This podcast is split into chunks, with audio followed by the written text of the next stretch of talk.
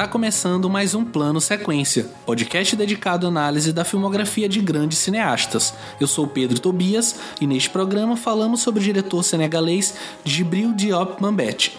Estiveram comigo o Fernando Machado, o Leandro Luz e a Marina Oliveira, que dispensam apresentações, e a Laura Batistucci, que é a nossa colega de cinematório e também escreve para o Fale de Cinema.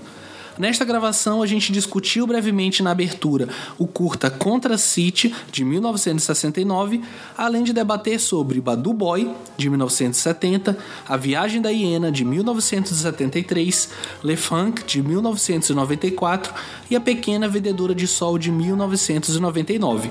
Infelizmente, não falamos sobre Hienas, de 1992, talvez o seu filme mais aclamado, porque ele não está acessível.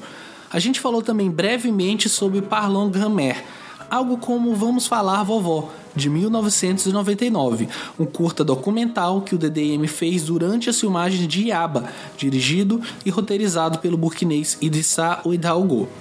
Lembrando aos nossos ouvintes que nossas análises são sempre feitas com spoilers, portanto, fiquem atentos à minutagem de cada filme na descrição do programa. Sem mais demora, pegue seu fone de ouvido, prepare o café e nos acompanhe nesta jornada, pois a partir de agora você está em um plano sequência.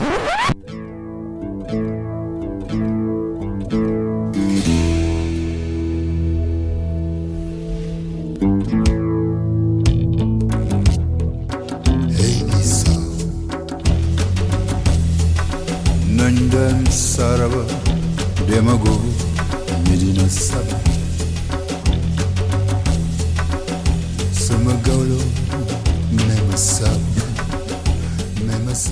Filho de um sacerdote muçulmano e membro da tribo Lebu, Gibril Diop Mambeti nasceu em Colobane, nos arredores de Dakar, a capital do Senegal. Seu interesse pelo cinema começou no teatro.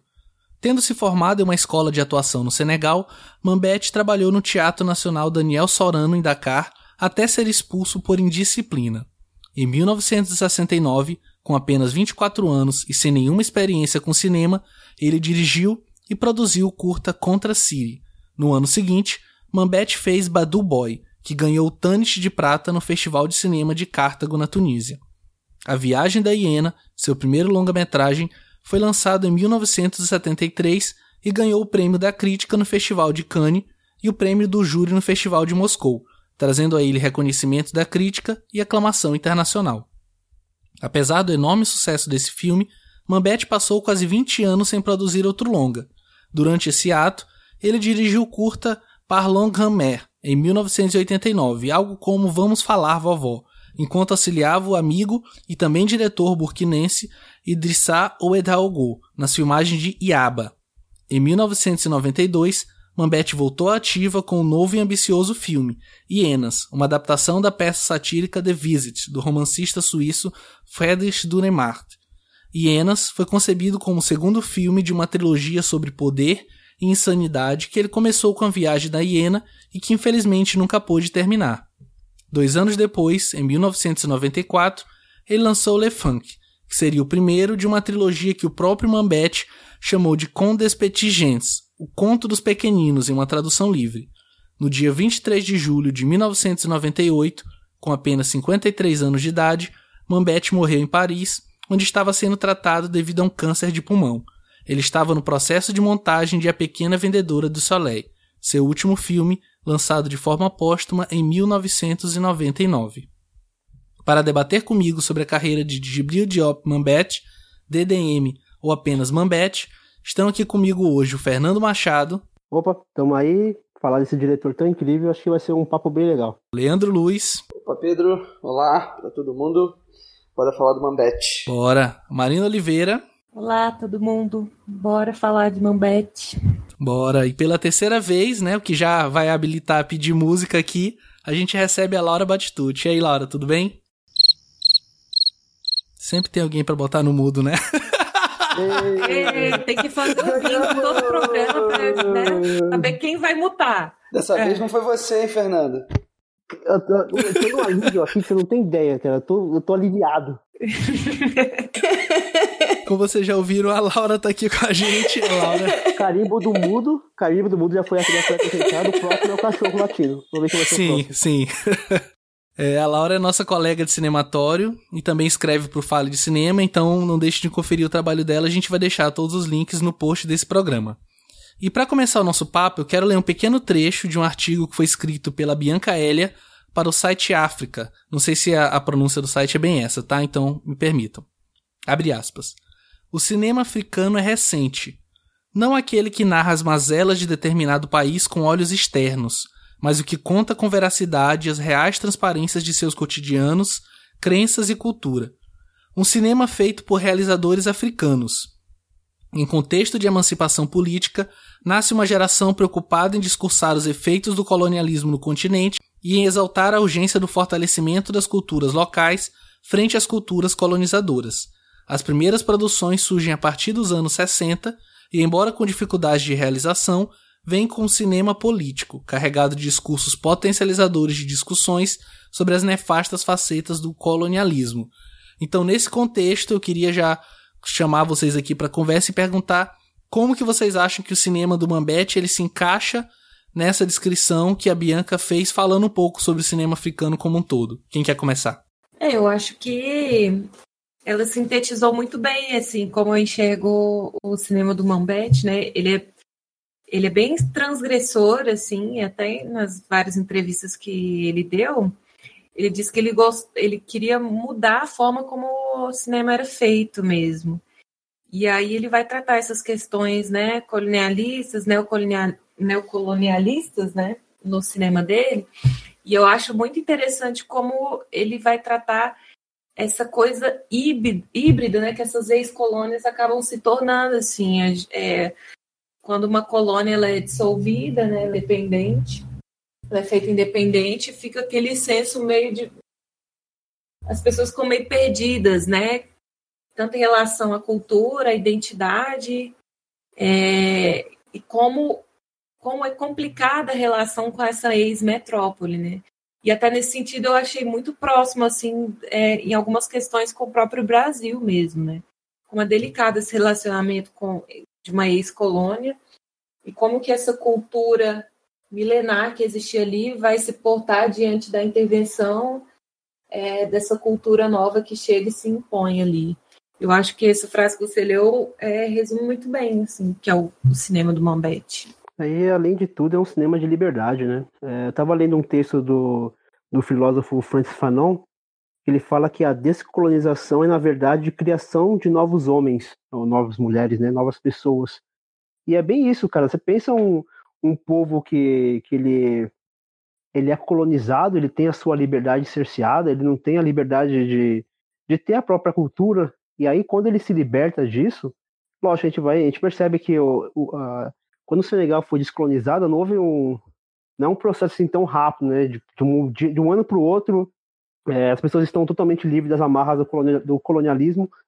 Só que a partir do momento que a pessoa, que o, que o país ele, ele é, galga a sua, a sua liberdade com, com muita luta, isso dá um frescor para aquela população e o Bambete ele reflete esse frescor no cinema dele.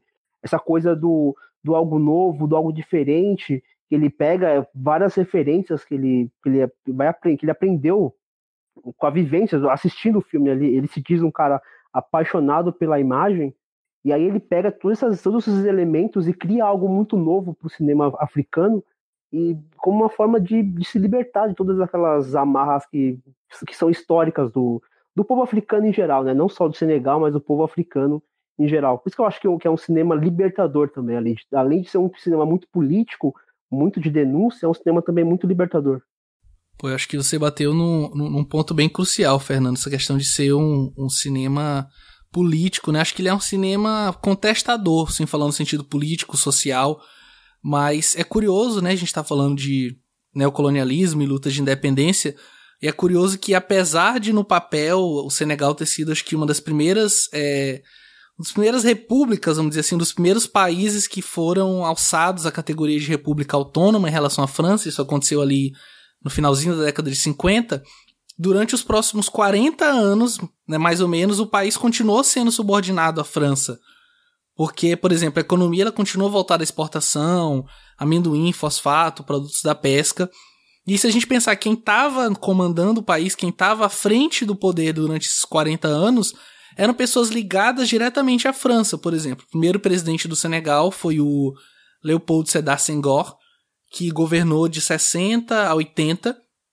Ele foi o primeiro africano a completar um curso de graduação em Sorbonne, em Paris, e ele tinha simpatia grande dos governantes lá em Paris, tanto que ele foi o primeiro negro a ocupar um cargo na Assembleia Nacional Francesa. E aí, com essa emancipação de direito, mas não de fato, né, da metrópole, ele foi eleito e ocupou o cargo durante 20 anos. E ele só saiu por idade, aí ele renunciou em favor do seu então primeiro-ministro, que é o Abdou Diouf, que ficou de 81 até 2000, quando finalmente foi derrotado nas urnas. Então, assim, apesar de ter sido um dos primeiros países a alçar essa categoria de república, mas eles continuaram, de uma certa forma, ligados à França. Isso continuou durante muito tempo. Isso, inclusive, vai ser refletido nos filmes do Mambete, até os últimos filmes dele, tanto o Le Franc quanto a Pequena Vendedora do Soleil. A gente vai comentar sobre isso mais pra frente. Mas o que, que você acha, Laura? Oi. É, eu acho que realmente é uma. É assim, parte dessa questão da, da decolonização e tal. Isso é um processo muito lento, né? Nunca, nunca vai acontecer de repente, assim, em nenhum lugar. Eu acho que é muito diferente também dos cinemas da, da América Latina, porque aí você já tá num processo bem diferente, né? Você já tá num processo um pouco mais para frente nesse sentido de, de, de tempo de, de libertação dos, dos países que colonizaram a, a, a gente, assim, no geral. Mas, assim, no, no, cinema africano é tudo muito recente, né? E eu acho isso, isso interessante porque pega essa questão da colonização exatamente nesse momento de transição que é um momento de transição que nunca vai ser muito rápido, que sempre vai ser um processo, e que ao mesmo tempo a gente consegue ver todos esses contrastes, né? Como diz o primeiro, o primeiro filme do Mambete, que seria essa cidade dos contrastes, né? A gente já vê esses contrastes entre um, um, um povo que seria meio bem. seria ao mesmo tempo muito ligado à própria cultura, muito ligado à cultura do outro que veio colonizar também, né? Pois é, gente, eu acho que é, vocês falaram aí muito bem, é, tentando situar o, o Mambete dentro desse contexto todo pós-colonialista ali que o Senegal, ah, enfim, estava vivendo, né, esse processo todo aí que o, que o Pedro falou e tudo mais. E eu acho importante também a gente situar um pouquinho é, o que, enfim, o que é esse cinema africano, se é que a gente pode falar de cinema africano, né? é, tendo como base que, enfim, a África é um continente enorme com diversos países uh, muito distantes uns dos outros e de culturas muito diferentes e tudo mais. Então eu acho que quando a gente fala ali desse, enfim, cinema africano, entre aspas, é, sobretudo a partir da década de 60, a gente está falando ali muito desses países ali é, abaixo ali do deserto do Saara, né? Se a gente pensar Nigéria, o próprio Senegal, o Mali, a Mauritânia, uh, o Sudão, enfim, são filmes que, que são países que uh, tiveram alguns uh, expoentes assim nessa área do cinema, né? E é, é, legal a gente pensar que, assim como o Pedro falou em relação a, a, a esse cinema que era produzido ali logo no início dos anos 60, a gente tem que pensar que antes disso existia toda uma produção uh, de cinema é, feita basicamente pela, sei lá, se a gente for pensar na França e na Inglaterra, né, um dos principais colonizadores ali do continente africano, que faziam é, diversos filmes, hum, vamos dizer assim, pró-colonialistas, né, é, exaltando um pouco os costumes, a cultura uh, europeia, a gente vê esses novos diretores que surgem ali a partir da década de 60 justamente negando toda essa uh, tradição eurocêntrica, né? E aí, antes mesmo da gente ter diretores como o próprio Mambete e tudo, a gente tem alguns realizadores franceses que estão ali uh, no continente africano, no continente africano, ali em países como o próprio Senegal e a Nigéria, fazendo uh, filmes uh, meio contra essa, essa hegemonia europeia. Então a gente tem, sei lá, o As Estátuas Também Morrem, do Chris Marquet e do Alain Genet, sobre um assalto de arte africana e tudo mais, que é um tema relevante até hoje. A gente tem o África 50 do René Vautier, sobre as revoltas da Costa do Marfim, Burkina Faso e tal. A gente tem os filmes do Jean Rush, né, que era um documentarista, um documentarista muito famoso até hoje, estudado, muito estudado até hoje, com filmes como Eu, um Negro, talvez seja o mais famoso dele, A Pirâmide Humana, Os Mestres Loucos, enfim, que são filmes ali até um pouco controversos também, no sentido de. Uh, na coisa antropológica ali, que ele tenta. um olhar né, que ele tenta dar ali em relação àqueles países, aquelas culturas e tudo. E, enfim, a gente tem alguns cineastas relevantes, que aí, enfim, citando ao lado do Mambete aqui, talvez o, o cineasta africano e senegalês, no caso, mais importante, ou mais famoso, ou mais reconhecido da história da África, que é o Osmani Sembene, né? Uh, considerado pai do cinema africano e tudo mais, diretor do Black Girl, vários outros filmes. E, enfim, é só importante, eu acho, a gente, nessa bagunça toda, situar um pouco do, de como o Mambete vem munido de todas essas informações e tal, até a gente chegar hoje, enfim, óbvio, o Mambete, como o Pedro leu aí logo na, na biografia, morreu cedo, né, morreu com 53 anos e tal, é, fico imaginando o que ele faria hoje, mas hoje a gente tem várias coisas interessantes acontecendo na África, você tem o Festival de Cinema Africano, que é o FESPACO, lá em Burkina Faso, que foi criado lá ainda na década de 60, Hoje, se for pensar na indústria de cinema da Nigéria, né, que algumas pessoas até atribuem o termo Nollywood, enfim. Acho que é um troço muito rico, é uma bagunça louca de se organizar, mas como o Mambete é o primeiro cineasta africano que a gente está tratando aqui no plano sequência, acho importante a gente minimamente situar essas coisas. Né? Pô, com certeza. Eu acho que quando a gente. Enfim, ia falar isso mais final, mas vou só adiantar um pouquinho. Quando a gente se propõe a estar tá num projeto com um plano sequência é também a gente fazer pesquisa e atrás e trazer mesmo essa contextualização. E assim, só de novo colocando o manto de internacionalista, né? É, nessa mesma época que a gente tem a independência, não só do Senegal, mas assim, a gente está usando o Senegal aqui porque é o país do, do Mambete, mas como uma forma geral falando da África e da Ásia, nessas lutas de emancipação é, afroasiáticas, a gente tem o processo terceiro mundista, né? Que a gente tinha dois grandes polos, que era o primeiro e o segundo mundo, Estados Unidos e a União Soviética, e aí esses países eles vão se unir, mesmo que de uma forma é, não muito rígida, de uma forma mais solta, mas vão se unir um bloco, que eles vão chamar, de terceiro mundo, em busca de é, um jeito de pensar, um jeito de se organizar economicamente, politicamente e também culturalmente dentro do cinema. E aí nisso eu quero citar aqui um texto do Fernando Solanas e do Octavio Guettino, que chama Towards a Third Cinema, que é falando sobre essa questão de um, um cinema terceiro mundista, de um cinema que não está mais preocupado em refletir dentro desses países ex-colônias, ou que ainda são colônias em alguns lugares, é o que se fazia em termos de produção cinematográfica na, nas grandes metrópoles, na França, na Inglaterra, na Bélgica, enfim. E tá querendo se mostrar como cinema através da transgressão. E aí nisso eu até faço um paralelo com o que aconteceu no Brasil na época da ditadura. Que a gente tinha um cinema de transgressão também, a gente já falou é, dois programas atrás sobre o Carlos Aichenbach, né? Que era nesse sentido. De estar tá, é, surgindo ali para contestar o status quo. E a gente trouxe aqui uma Bet como exemplo, e aí só concluindo aqui, como eu falei, botando a, a capinha de internacionalista, só trazendo alguns dados sobre o Senegal. É, a extensão dele é mais ou menos 196 mil quilômetros, quase 197, né? Que é, seria um pouco menor que o estado do Paraná.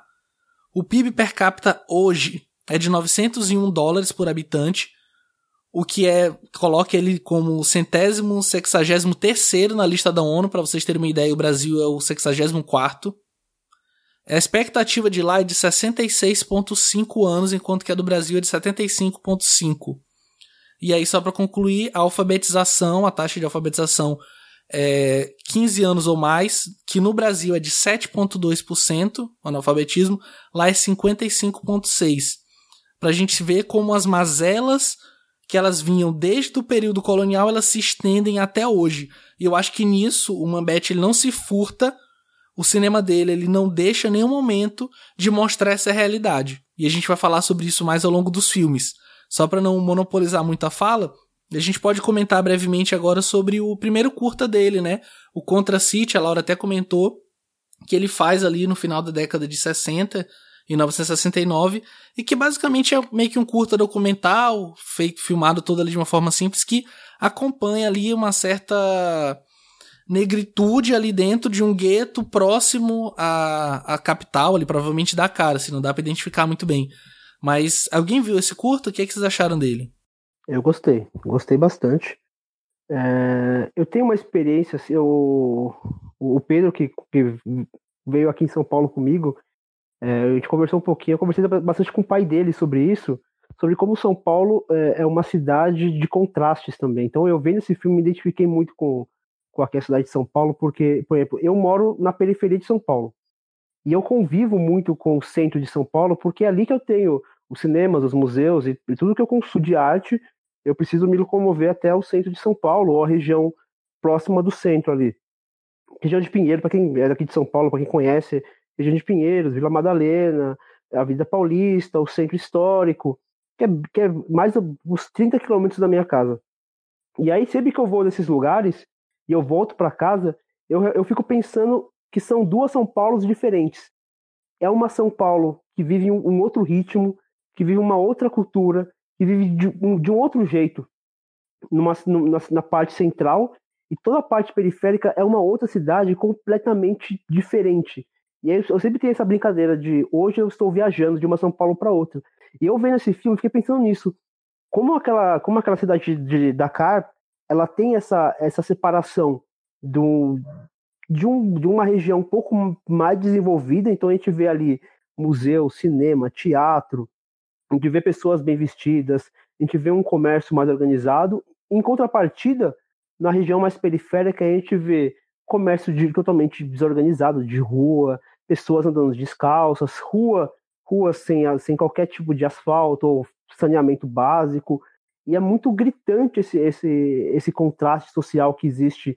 Em, acho que em grandes, em grandes metrópoles existem, mas quando a gente pensa num país como o Senegal, que teve a sua independência apenas dos anos, dos anos 60, então é, um, é uma coisa muito recente, é uma economia muito frágil ainda. Então é, essa, esse contraste ele é muito ele é muito gritante assim, eu, eu fiquei impressionado no, vendo isso, porque às vezes a gente olha só para nosso, nosso bigo, para nosso nossa condição hoje e esquece da condição de outras pessoas ao nosso redor. E vendo esse filme, me, me fez pensar assim, tipo, eu não estou sozinho nessa, nessa, nesse mundo de contraste, nesse mundo dividido entre uma classe que pode e uma classe que não pode, uma, uma classe que tem direito ao, ao básico de saneamento a uma classe que não tem esse direito. E o Mambete ele faz isso muito bem. E ele não deixa cansado, ele, ele vai flutuando com, a, com aquele, aquele jeito de filmar dele muito documental, né? é, que é bem amador, tanto que ele, ele tinha pouco conhecimento de cinema quando ele fez esse filme, ou basicamente nenhum conhecimento de cinema quando ele fez esse filme, e ele vai transitando entre, um, entre uma da cara e outra de maneira muito fluida. Eu gostei bastante desse documentário, da maneira bem humorada né, que, ele, que ele lida com algumas situações, que a gente pode até debater um pouquinho mais para frente, como por exemplo a questão da, daquelas garotas tendo um, primeiro acesso a, a revistas, provavelmente revistas de fofoca, mas para ela, elas aquilo era uma novidade. E aí tem um, um som meio de gemido no fundo, é, porque aquelas revistas elas, elas têm uma conotação meio sexual. Eu achei isso bem, bem, bem divertido no filme. E eu achei muito interessante a forma como ele fez esse filme. É, eu concordo com você, Fernando. Eu acho que é um filme que, que mostra muito essa questão dos contrastes, mas como que esses contrastes convivem dentro do mesmo local, assim. Então, você, você tem você tem uma separação, mas essa separação ela é meramente simbólica, assim, ao mesmo tempo que tá, você tem uma separação geográfica, mas ela também tem uma, uma separação simbólica. Então, no momento, por exemplo, que ele filma alguns monumentos, assim, da época da colonização, toca uma música triunfal por trás, assim, depois ele volta para aquele, aquele batuque mais, mais tradicional para mostrar outro tipo de coisa. Então, eu achei bem interessante isso nesse sentido, assim, de como que esses elementos, apesar de serem contrastantes, eles conseguem sobreviver ali dentro da mesma do mesmo local. Assim, foi o primeiro filme que eu vi, eu vi na ordem de lançamento, né, os filmes do, do Mambete. E eu achei bem interessante, assim, essa pegada documental, ao mesmo tempo que tem uma, uma meio que uma linha narrativa ali que seria alguém, né, da cidade meio que mostrando, contando sobre a cidade para uma, uma pessoa de fora. é engraçado que essa pessoa de fora toda hora confunde, né? Falando, ah, mas isso é Paris? É Paris? Assim, alguns, alguns aspectos da cidade que se parecem muito com, com Paris, né? Eu achei isso bem, bem interessante, assim, esse sentido desses contrastes. Ô, Laura. Oi. É que eu acho que essa coisa do dessa vibe documental assim do filme, como você falou, né, de parece estar contando para alguém, Uhum. tem muito a ver com desculpa. Tem muito a ver com uma tradição, assim, até do cinema mesmo, do documentário e tal, dos travelogues, né? Do, do, enfim, de você fazer aqueles filmes é, visitando lugares, explorando, assim, uma tradição que vai de, desde o primeiro cinema mesmo, né? Final do século XIX, início do século XX. E... Uhum, dos diários de viagem, né? É, de viagem, para apresentar mesmo para alguém em determinado lugar. Só que é isso, né? O Mambete, obviamente, subverte é, essa questão mais tradicional desse gênero, digamos assim. Acho que ele está indo muito na linha, sei lá, do que o Jean Vigot fez com a Propodenice, né? Aquele documentário que ele faz ali sobre a cidade de Nice também, que é um travelogue também, só que completamente surrealista e com uma montagem muito subversiva. E aí eu acho que o, que o Mambete ele também se propõe a fazer isso, sobretudo em relação à trilha sonora, como você bem comentou, e com a coisa da montagem e da narração, né? Como, enfim, aquela cena inicial eu acho muito inventiva, assim, você tá com uma narração complementando ali o discurso, né? Você, ele faz parecer que a gente está falando de Paris, mas na verdade a gente está falando de Dakar. Então isso eu acho bem legal. E é bem, é bem curioso notar que ele traz aqui nesse curta, né, essa quantidade de elementos que depois vão fazer parte de cinema, do cinema dele de uma forma muito profunda, sem ter conhecimento nenhum formal, né? Ele era um cara do teatro, não tinha tido nenhum contato anterior com o cinema e ele faz um curta que, apesar de, da, da sua simplicidade técnica, né, mas tem uma série de elementos ali de fatores que mostram a inventividade que ele tinha e a ideia que ele tinha do cinema que ele viria fazer. E aqui eu quero é, mencionar três coisas que ele traz forte aqui. Uma, claro, é o contraste, né? O nome do curta é esse, isso vai se repetir no cinema dele. E o símbolo máximo desse contraste é o Palácio de la né? Que é o Palácio da República, é o Palácio Presidencial, que é aquele prédio é, portentoso, né? Aquele prédio, prédio enorme, é, mostrado sempre como se fosse inacessível, né, inatingível, inalcançável para a população, em contraste àquela favela. Eu acho que o Palácio da República ele vai surgir em vários filmes dele como esse símbolo da opressão, não só do governo, como da metrópole. Outra coisa que ele traz aqui que eu gosto muito, que eu vou tentei sempre anotar para trazer aqui ao longo do programa, é que ele vai sempre citar figuras importantes da história do Senegal e da África. E aqui ele cita o Sheikh Amadou Bamba. E eu fui atrás da história e ele era um cara de família rica, família sempre tinha uma ligação muito forte com o governo. E aí, quando chegou a época, ele se recusou a ser é, conselheiro do rei. Abandonou tudo, largou a família e lutou a vida toda contra o domínio francês. Foi preso várias vezes, foi exilado, enfim. E ele traz essa figura, ele cita ela aqui nesse primeiro curta, que é o Sheikh Amadou Bamba. Assim, a gente tem pouco material sobre ele e também sobre várias outras figuras que o Mambete cita, o que é uma pena. Assim como em relação aos próprios filmes do Mambete, né? A gente não vai falar do Hienas hoje, que talvez seja o filme mais aclamado dele, porque a gente não conseguiu ter acesso. Isso tanto para comprar, para alugar, quanto até por meios ilegais, assim, pra gente ver como ainda é o cinema que hoje, em 2018, ainda é o cinema um pouco inacessível, não é? Não é um cinema que é de fácil acesso, que é uma pena, né? Alguém quer mais comentar alguma coisa sobre Contra City ou a gente já pode partir pro primeiro filme da pauta? Bora. Vamos lá. Então, entrando aqui na pauta, a gente pode falar sobre o média-metragem Badu Boy, de 1970.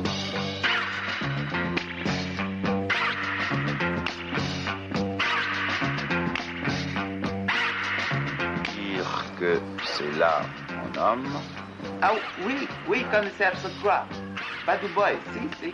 Mon petit,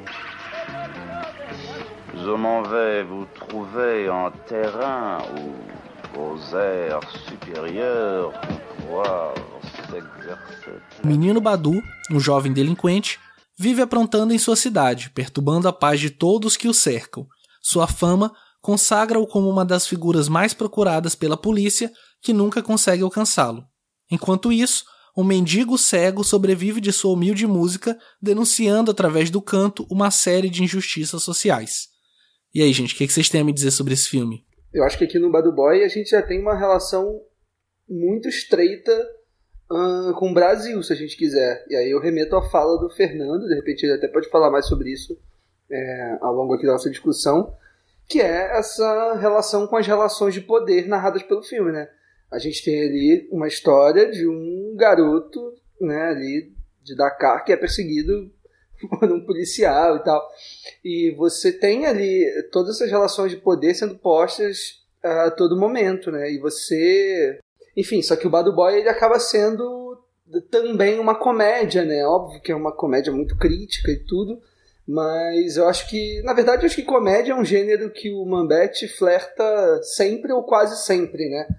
E o Bad Boy acho que tem muito dessa comédia ali, sobretudo no uso da montagem e na forma como ele dirige os atores, né? Na verdade, atores barra não atores, né? Pra vocês pensar que não existe ali uma tradição exatamente uma escola ali de atuação e tal ali em Senegal ainda, você está lidando ali com muita gente que de repente é a primeira vez que está atuando em frente à câmera e tudo, assim como ele é a primeira vez ou a segunda no caso do Badu Boy, também está atrás das câmeras. Então acho que cria-se ali toda uma uma, uma, uma onda de experimentação que é muito favorável ao filme. Eu, eu particularmente gosto muito do Bad Boy, e vocês? Eu também curto. Eu acho, eu acho interessante como ele também vai começar trabalhar um pouco da narrativa não, não linear, assim. Uma das cenas que mais fica na minha cabeça é aquela cena em que o policial vai encurralar o bad boy, né, na, numa cerca, assim, você não sabe direito o que está acontecendo ali naquela cena. Que, na verdade, ela, ela só vai acontecer depois e tal. E é isso, assim, eu acho que. Apesar vai acontecer de... depois e é um sonho, né, Maria? E é um sonho, acaba nem é, acontecendo, é na verdade. É.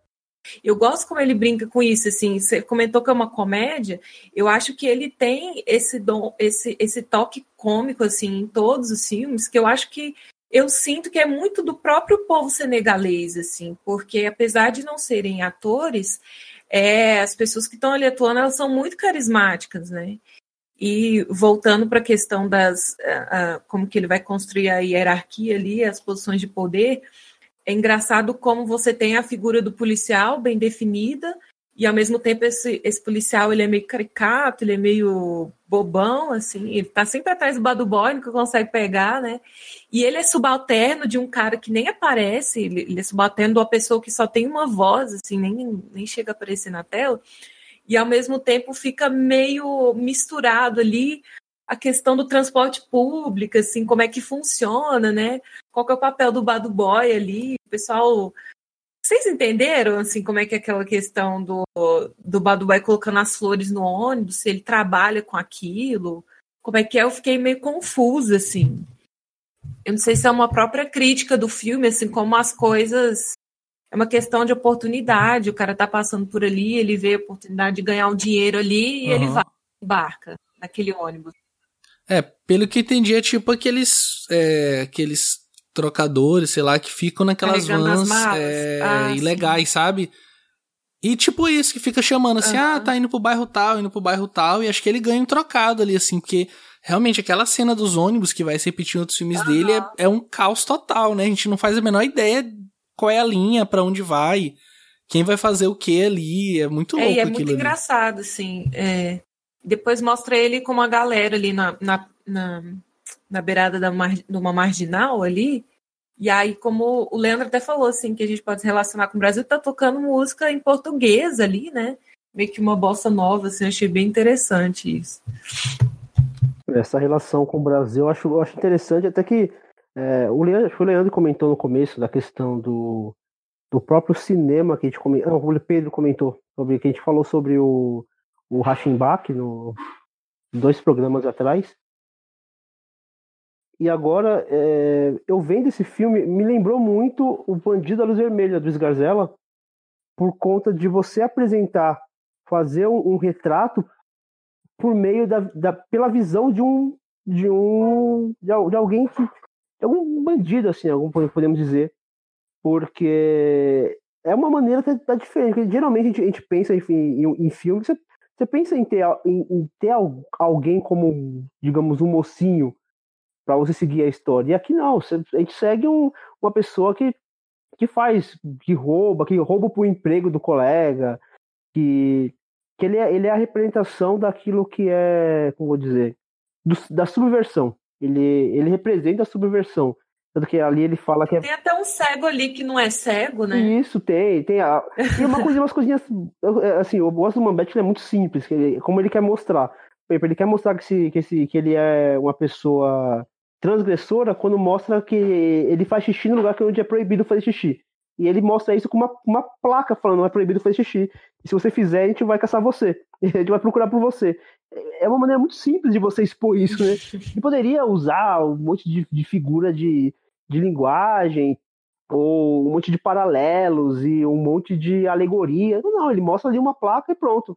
Determinamos que aquela pessoa representa aquilo, a rebeldia, representa a contraversão, representa a subversão, a transgressão. E isso é muito legal. Essa simplicidade do cinema dele, eu acho, eu acho é, cativante. Eu gosto assim que o Mambete, em todos os filmes dele, ele tem, ele volta esse olhar dele para essas pessoas marginalizadas mas é um olhar super carinhoso, assim, eu acho que não é um olhar de julgamento, nem de querer tomar lado, tomar partido, sabe? É muito, eu gosto muito desse realismo social que ele traz, de uma forma até um pouco debochada e tal, mas eu sinto que ele tem muito carinho pelo povo senegalês, sabe? Ele conta essa história com uma verdade do que é mesmo o povo ali. Você vê o senegalês contando a história do senegalês ali. Sem Marina, você falou em realismo social, mas é, realismo social enquanto tema, realismo enquanto tema, né? Mas não enquanto Sim. linguagem do cinema, uhum. né? Porque ele tá lidando ali, como vocês falaram, com uma montagem, é, com uma linha de tempo ali toda embaralhada e sem a utilização de som direto, né? Então, uhum. é, fica uma coisa nada realista do ponto de vista de linguagem, de interpretação e tudo, mas em termos de tema, sim. É, eu queria, assim, comentar duas coisas, assim, porque a gente está sempre falando da acessibilidade dos filmes e tal, a cópia que eu consegui desse filme, assim, tava com áudio bem comprometido, sabe? Tava até com certo delay, eu não sabia. Até certo momento eu fiquei achando que o filme tava dublado. É, e aí eu não sabia. Mas, assim, para mim, a cópia que eu, eu consegui tava bem ruimzinho o áudio, assim. Não, mas dublado com certeza, uhum. porque como não, né, não tem uhum. muito diálogos é, com som direto, você tá lidando... É, não tem som direto. Mas, é, fora isso, eu acho a trilha sonora desse muito bacana. Nossa, assim. foda, é muito boa. É, é muito boa. E ela é meio diegética, né? Ela tá misturada. Eu gosto como ele usa. É, todas as trilhas dele são bem boas, né? A cultura ali da cidade e tal, para inserir essa trilha. Então a música, ao mesmo tempo que ela não é diegética, ela também é. Então passa um cara com radinho tocando a música, são eles escutando ali. Eu gosto dessa relação do Mambete com a música e o urbano, assim, como tá tudo misturado ali. E a questão das culturas, né? Até da própria ter uma colônia, ter a, influência da metrópole, como tá tudo muito misturado, né? É, a trilha do Lalo Queba Dramé, que é um, que é um, que é um músico bem conceituado, assim. E a música vai ser um elemento importantíssimo para o Mambete em todos os filmes dele. Né? Eu acho interessante o jeito que ele usa a música de forma meio repetitiva, assim, do tipo.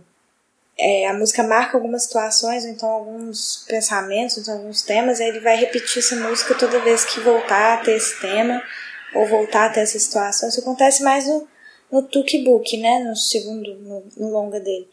Mas, é, mas aqui acontece também. Sim, no Bad Boy também tem. Tem várias semelhanças também, né? Do... Book ele já eleva isso à máxima, né? Com a tal da Paris lá. Sim, mas, sim. é, mas eu acho que esse, esse tem o início disso, assim, né? Eu gosto muito de, desse filme, eu acho que, que dá pra ver como que ele gosta de fazer esse humor, no sentido de construir um personagem que, assim, a gente cativa com esse personagem, ele é visualmente claro, assim, a gente reconhece o personagem de longe, porque ele tá sempre usando a mesma roupa, ou então um estilo de roupa parecido, e até o jeito de andar dos atores, assim, eu acho que é uma coisa bem natural nesse sentido, que a gente já consegue ver de cara quem é quem ali, qual o papel que ele tá, que ele tá fazendo naquela narrativa. E assim, o mais importante nem é isso, assim, é isso que eu acho interessante. Ele usa a narrativa mais como um fio condutor, mas não é uma coisa que ele vai colocar muita importância, assim, vai... Ele quer, eu acho que é, é engraçado o jeito que ele usa a narrativa nesse filme, meio que como uma desculpa para ele mostrar um monte de situações da cidade, assim, da cidade, sei lá, ele quer mostrar a polícia Mas ele também não quer mostrar a polícia daquela forma super opressora, então ele coloca um policial meio bobão, assim, que, que meio que representa essa autoridade, essa figura. Então acho isso interessante. É, tudo que a gente até brincou no, no grupo, a gente falou que na sinopse fala de, de um rapaz que desafia as convenções de uma sociedade. E aí a gente brincou que a gente vê no filme, a gente não consegue ver muito isso. Só que, na verdade, isso tá muito nas entrelinhas do filme, muito na, na sutileza de como o Babette ele conta a história dele. Como, por exemplo, ali ele começa a, a utilizar da, da inocência, da pureza das crianças, viver aquela música, né? mas tudo bem. É, a pureza da, da, das crianças e como ele faz isso de uma maneira muito, muito simples, com apenas algumas imagens, como, por exemplo, aquela criança carregando aquele balão vermelho em meio a, a, uma cidade que é toda, toda cinza. Toda cinza não, na verdade é marrom, né? Aquele, aquele tom terroso, aquela coisa empoeirada, suja. E ali uma criança com aquele balão vermelho que, que chama muita atenção, que, que, realmente se destaca no meio de toda aquela polu... toda aquela, daquela sujeira daquela, daquela cidade empoeirada mesmo. E, e mostra ali o que a, que a criança, o, o quanto o, o Mambete ele deposita esperança nas crianças porque o cinema do Mambete ele não é muito otimista, ele é até, ele é até de certo modo pessimista. Só que como a gente vê nas crianças uma, uma esperança, talvez o Mambete encontre isso, né? Talvez o Mambete ele tenha aquela visão de que o, o ser humano ele está corrompido, mas a criança não. E a criança ela é a, a ferramenta, a chave, a porta que, que, que, pode nos levar uma, a uma humanidade melhor, porque a nossa mesmo já, já foi perdida. E ali ele começa a fazer isso, e aí ele vai desembocar em como o último filme da pauta que nós vamos falar, que é, é exatamente esse o tema central do filme. Mas aqui a gente já começa a ver o, o Mambete esbo, esboçando essa, essa temática com crianças. Pô, Fernando, você tocou num ponto crucial que é essa relação dele com as crianças, né? E você falou do, do pessimismo, eu acho que é isso. Ele tem um pessimismo que não é só dele individual, mas eu acho que representa o pessimismo de toda uma geração que apesar de ter nascido com o Senegal, entre várias e várias aspas, independente e livre, mas é uma geração que ainda estava vivendo o mesmo regime, tanto que até a, política econômica, enfim, o país ele sofria muitas influências, usava o franco ainda durante muito tempo. É, então, eu acho que ele representa esse pessimismo de uma geração que sentia que era uma geração de transição eu acho que ele enxergava nas crianças essa possibilidade. Não, eles sim vão crescer e vão ter um país deles, vão ter um país livre de verdade. Ou pelo menos era isso que ele sonhava e por isso ele tinha esse amor às crianças. É só trazer aqui uma, uma fala do Rodrigo Almeida, escreveu uma crítica do filme para o site Cineáfrica, e ele fala assim: é, Badu Boy fala do pós-colonialismo sem falar, tematiza o lugar do subalterno por relações internas ou por ações lúdicas, formulando uma gama de outras maneiras de contestação, sem deixar de lançar olhares sobre a falta de rumo dos renegados e a capacidade de organizarem ferramentas de resistência. Acho que ele toca no ponto que é o que o, o, o Mambete queria com o Badu Boy, que era apresentar esse cenário, e aí nesse contexto, cada um dos personagens ali, daqueles quatro personagens principais, o Badu, o Musa, o policial ali meio gordinho e aquele cara do governo de ternos que cada um é um signo para representar é, uma parcela da população senegalense pós-independência, assim. Eu, pelo menos eu enxergo assim o filme. É, Alguém quer comentar mais alguma coisa? Eu acho, é, só para concluir, assim, tem uma, eu acho a resolução do filme muito interessante, assim, também desse ponto de vista de falar sobre um povo e falar sobre é, que gente é essa né, que vive em Senegal, que gente é essa que a gente está lidando e as visões que a gente acaba tendo de repente de um, de um outro lugar que a gente não conhece muito, né, que a gente não tem muitas informações e alguns julgamentos que a gente mesmo acaba fazendo, que é a coisa do protagonista no final das contas, sei lá, querer só engraxar o sapato, sabe, no final. E não sei, de repente a gente pode julgar ele de uma maneira Uh, ah, não, ele poderia usar esse dinheiro de milhares de outras formas, enfim. É, mas eu acho que ele está situando, sobretudo, o jovem senegalês numa ideia de organização social muito nova que está se criando ali, que ele quer enfim, mostrar pra gente, sabe? Por que não o cara é, não pode querer, é, sabe, engraxar o sapato ou comprar determinada roupa ou sabe? Acho que não são julgamentos que a gente acaba fazendo e que uh, o Mambete tenta desconstruir isso ao longo do filme. Eu estava falando das relações, é, enfim, do, do, com o Brasil, assim que a gente pode fazer, até nessas coisas das relações de poder. Quando vocês dizem que o, que o próprio Mambete uh, desmistifica essa posição social ou de poder do, do policial, colocando ali um personagem meio desastrado e aparentemente inofensivo e até mesmo cômico, é, a gente pode também pensar aqui numa humanização mesmo de autoridades policiais, no sentido delas, enquanto indivíduos, também serem uh, pessoas que. gente como a gente, sabe? É, pessoas do povo, pessoas que sofrem as mesmas mazelas que todo mundo, assim. Então, quando a gente condena, sei lá, tô falando aqui do Rio de Janeiro porque eu moro aqui, sei lá, PM do Rio de Janeiro, ao subir favela e com um fuzil na mão e ameaçar toda uma comunidade de pessoas é, boas, trabalhadores e tudo mais, com um propósito louco de combater um crime organizado e tudo, é, a gente ao mesmo tempo que problematiza a PM enquanto instituição, né, a polícia militar enquanto instituição, a gente também tem que entender que esses indivíduos, esses policiais, também estão ali, enfim, também são, são esse mesmo povo é, oprimindo o povo, sabe? Eu não sei se eu viajei um pouco aqui na minha associação, mas eu acho que é, essa desconstrução dessa figura de autoridade faz um pouco parte disso, assim. Não sei o que vocês acham. Não, eu acho que faz sentido. Até pelo que né, consistente na obra dele é a tentativa de, de humanizar todo mundo, assim. Eu acho que que essa ideia é interessante de, de pegar todas as pessoas ali, elas são pessoas, elas são indivíduos, elas não são só aquilo que elas, que elas aparentam ser e tudo mais, né? Que as posições que elas ocupam é, não definem aquela pessoa, né? Assim, definem alguns aspectos da vida, mas não definem o que ela pode fazer, as possibilidades. E acho que tem muita liberdade nisso de, de, eles correrem pela cidade, toda hora estão correndo pela cidade, fazendo coisas diferentes, assim. Então acho que isso é parte da, dessa individualidade que eu acho que ele ressalta. E a pressão que esse policial... Porque não é, não é a posição. Sim, eu concordo. E a pressão que esse policial recebe, e aí ele recebe uma pressão tão grande ali do, da corporação ou do, do Estado, né? para pegar o bad boy, que quando ele chega naquela, naquela comunidade, tá um grupo de jovens ali debatendo talvez um debatendo algum assunto importante para a comunidade, quando ele chega tão, tão fissurado assim, tão sedento de, de, de pegar o bad boy, que todo mundo ali corre com medo.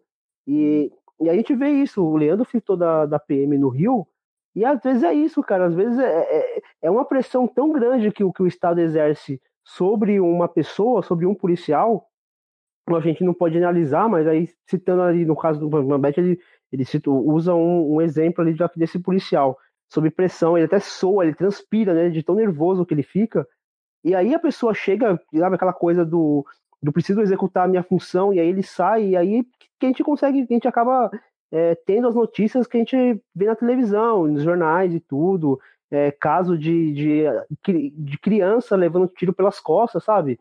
É uma coisa é, é uma coisa assim muito muito triste muito chocante. E assim a gente vê na, na, uma notícia a gente sabe que isso acontece no Brasil inteiro e, e é o tempo inteiro cara. É aqui em São Paulo é aí no Maranhão é em Goiânia é no Rio é em Minas sabe? É, é o tempo inteiro que, que, acontece esse tipo de coisa. E, e a gente vê o Mambete denunciando isso com uma uma linguagem tão tão simples assim simples ao mesmo tempo é, ao mesmo tempo rebuscada e, e uma maneira assim poética de você contar essa história que, que me encanta e aí cria esses paralelos entre a história contada e o que a gente vive no nosso dia a dia. Simba do Boy, como a gente debateu bem aqui, o Mambete já despontava como diretor, acho que foi a partir do próximo filme dele, o Tolkien ou A Viagem da Hiena, de 1973, que ele ganhou o status que tem hoje como realizador.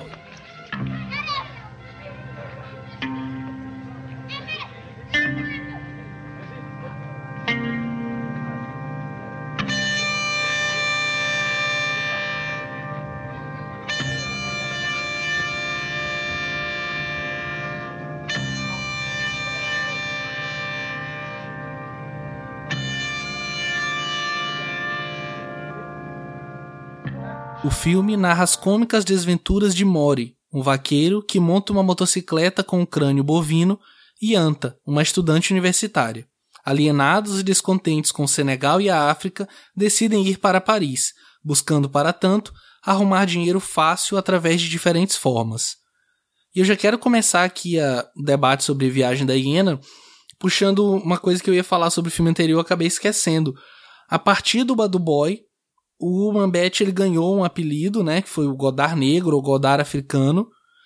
E eu queria saber o que, que vocês acham disso, né? É, isso foi, foi, muito usado também por conta do, da falta de acesso aos filmes produzidos na África, também a escassa produção.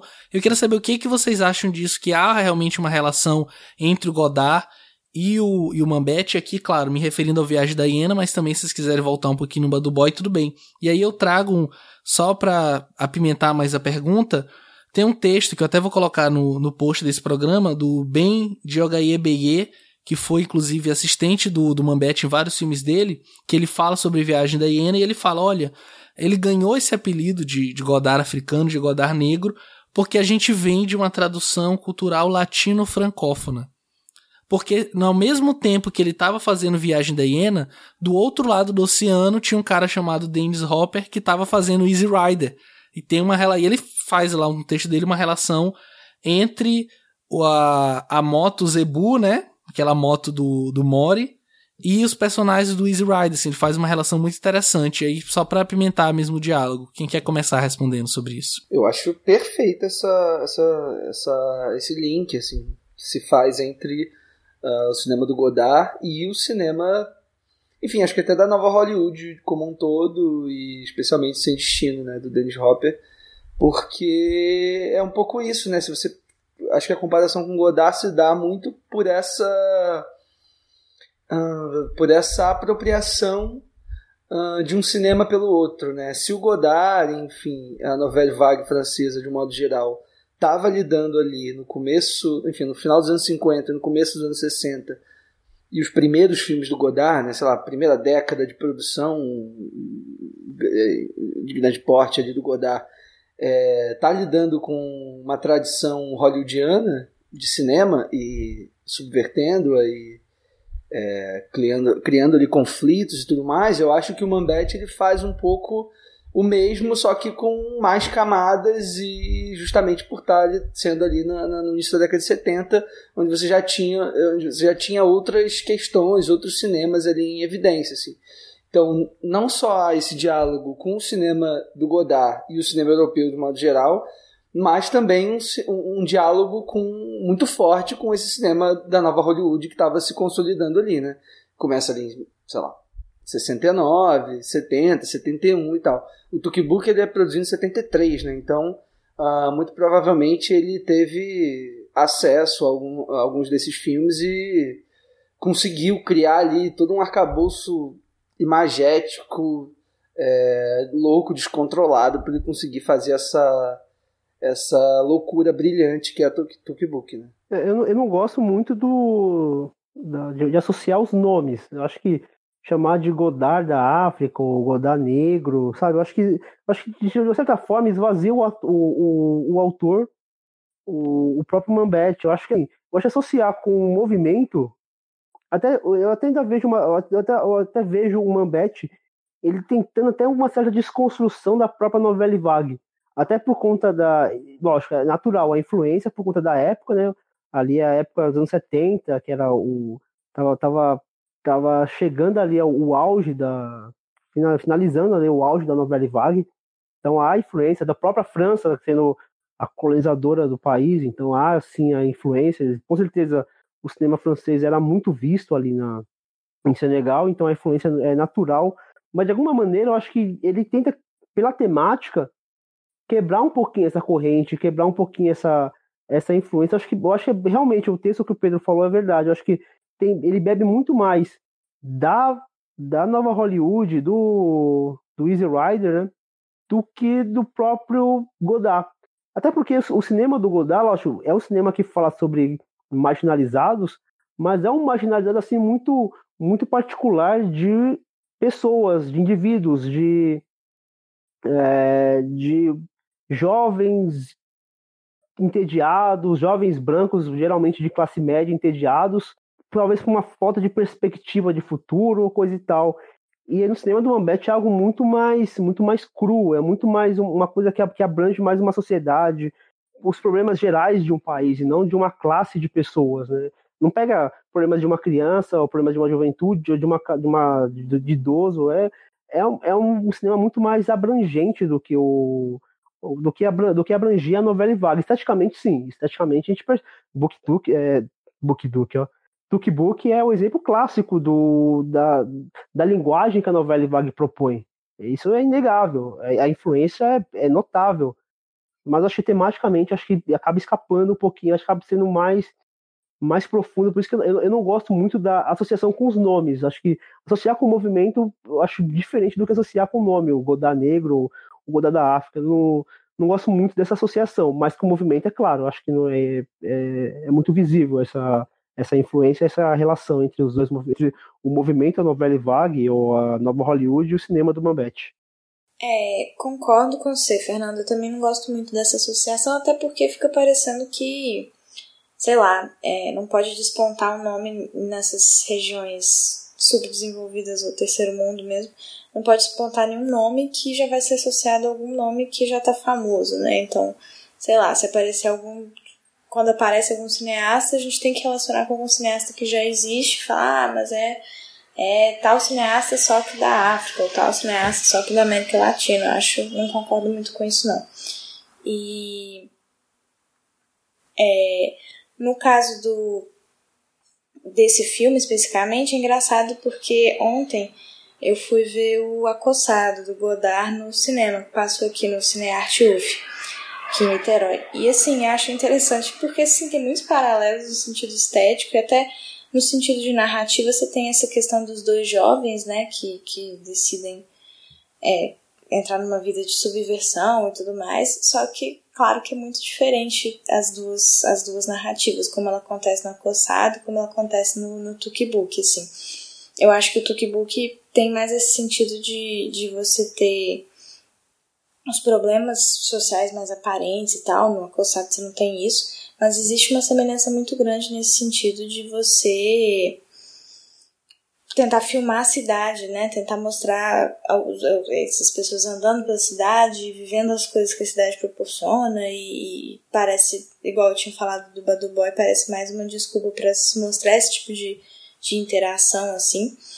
Que, que eu acho que nos dois filmes tem, tem muita semelhança, assim, tanto no Acossado quanto no, no Tukibuk. Não sei se vocês concordam comigo. Eu concordo, apesar de achar que o Tukibuk é ainda mais uh, radical, assim, até porque, enfim, foi feito 15 anos depois do Acossado, né? Tem um tempo aí é, gigante de, de cinema, né? Ainda mais considerando a curta. é, é, o pouco tempo que o cinema existe, né? 15 anos é muita coisa, assim. Então, eu acho que o Mambete no Tukbook ele vai até mais além em termos de ruptura, assim. Sobretudo por já tá com toda essa questão do acossado, do, do velho Vague, do Godard e tudo mais é muito enraizado ali na mente, então ele consegue subverter isso tudo ainda mais, assim. Mas eu acho que eu concordo com vocês nessa coisa do não atribuir muito aos nomes, assim, mas aos movimentos, de repente, as semelhanças. Eu acho que o próprio Mambete deixa isso muito claro, assim, de que não quer ser comparado a ninguém, sobretudo por essa questão que a gente já comentou ali no Bad Boy, no Contra City também, uh, dessa...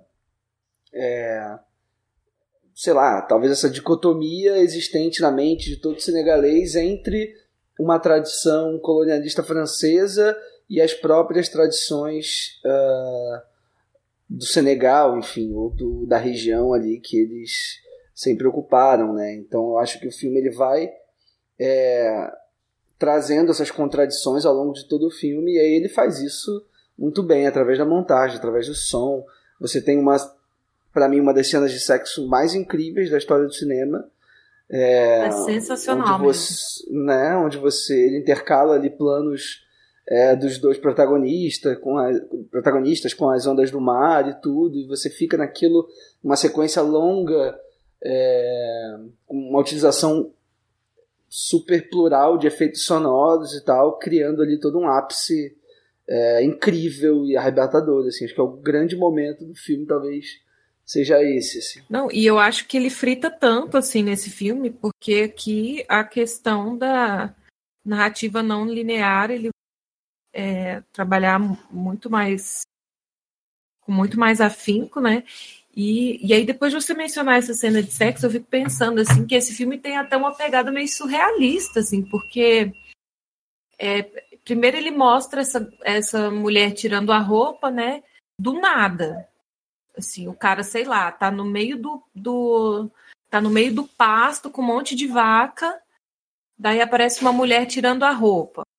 Daí ele vai voltar para essa cena várias vezes até você entender que ela não tá ali sozinha, que ela foi encontrar esse garoto e que rolou uma cena de um momento de sexo ali entre os dois, sabe?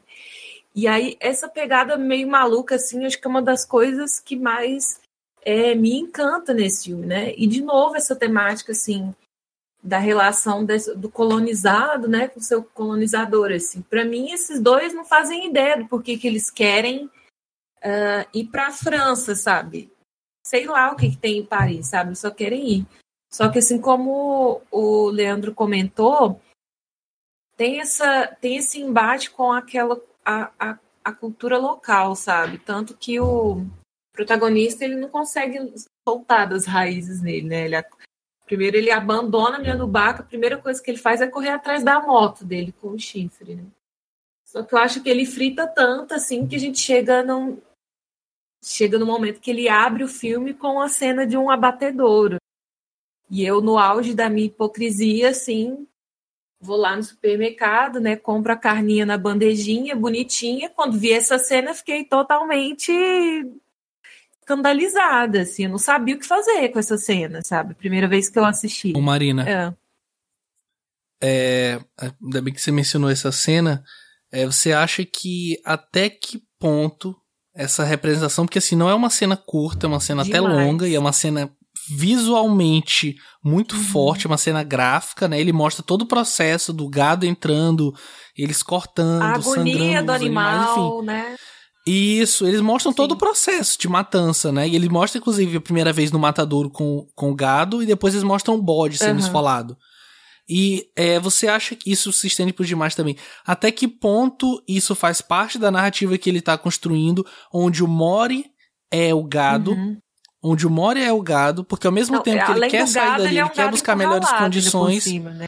Isso, isso, ele tá preso e até que ponto talvez tenha uma dose de talvez um, um sadismo, ou não sei, um, um, voyeurismo além do normal naquelas cenas, assim, porque eu me Sim, incomodo. Eu me incomodo muito. Eu, inclusive, não consegui ver, eu tive, virei é. os olhos, assim, porque eu achei as cenas muito fortes, e aí eu não consigo me decidir até que ponto eu encaro essa cena dentro do, do cinema dele e quanto eu acho que de repente elas não precisavam estar tá da forma como elas estão, porque em vários outros momentos ao longo dos outros filmes dele, desses também, ele filma outras cenas, às vezes pesadas, mas de uma forma mais lúdica, assim, Sim. menos gráfica. Não, é, sabe, sabe o que, que isso me remeteu, assim, quando eu assisti é, Os Amantes da Ponte Nova, sabe, que a gente chegou nessa mesma discussão, assim, quando ele filma aquelas pessoas em situação de rua e tal, que é muito chocante, é muito cru, e muito impactante ao mesmo tempo, assim, até que ponto está em função da narrativa,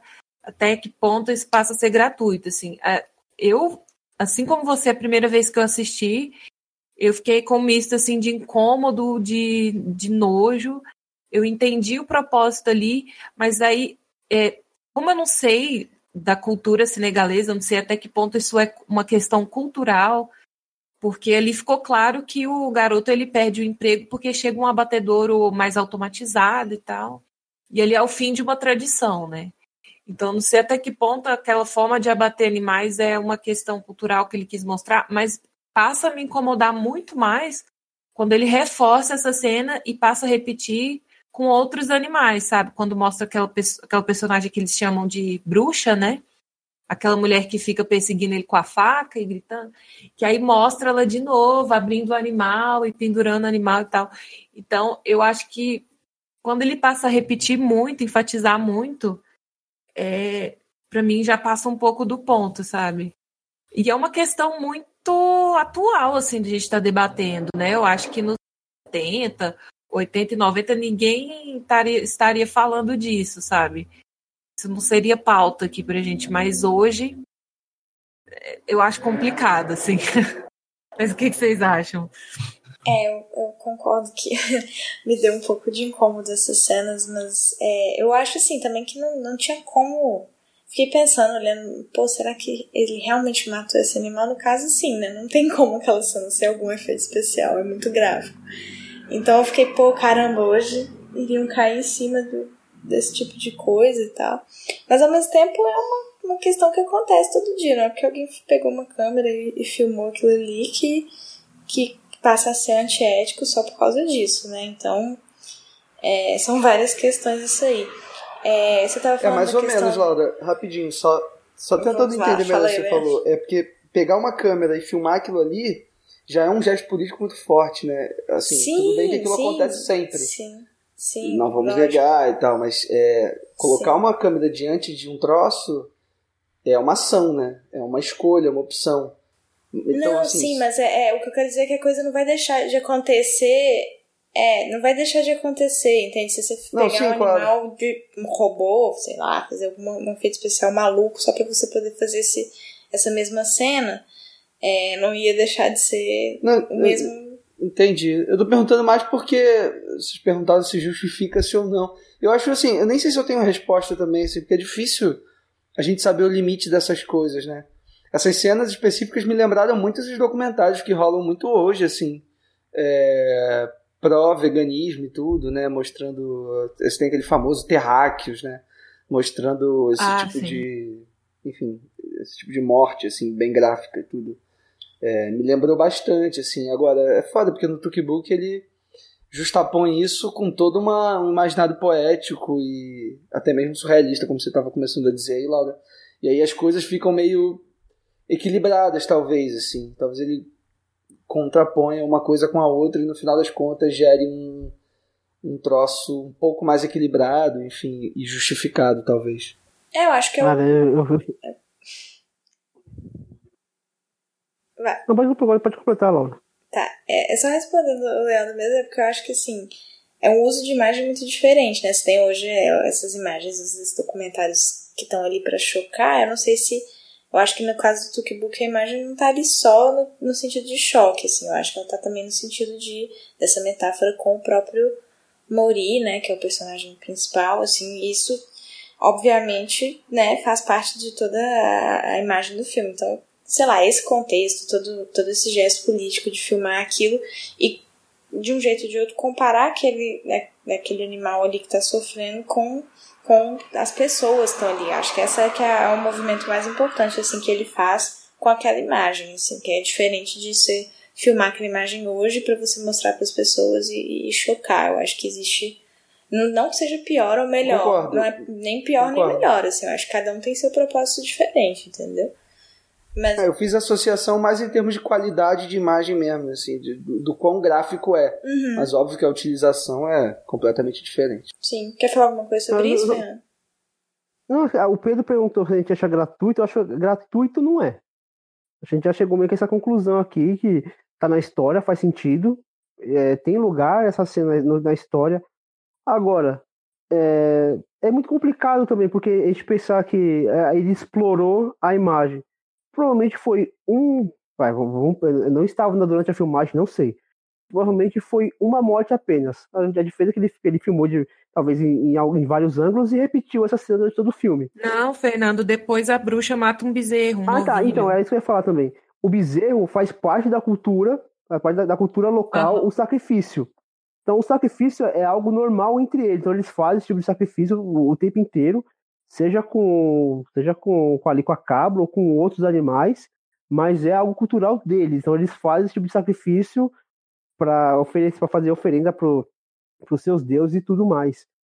Então é, é complicado, porque a gente pensar na cultura da pessoa que, é, que, é- que, essa- que eles têm essa cultura do sacrifício do animal, e aí você vê aquela morte que é gráfica, mas que é realmente assim que acontece, para nossa para nossa cultura aqui, cultura ocidental, que não tem esses não, não, não convive com isso, é um choque absurdo.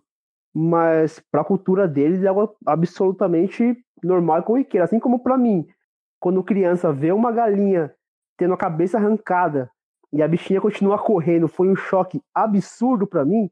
Para minha avó era a rotina dela, sabe? Ela fazia isso toda semana.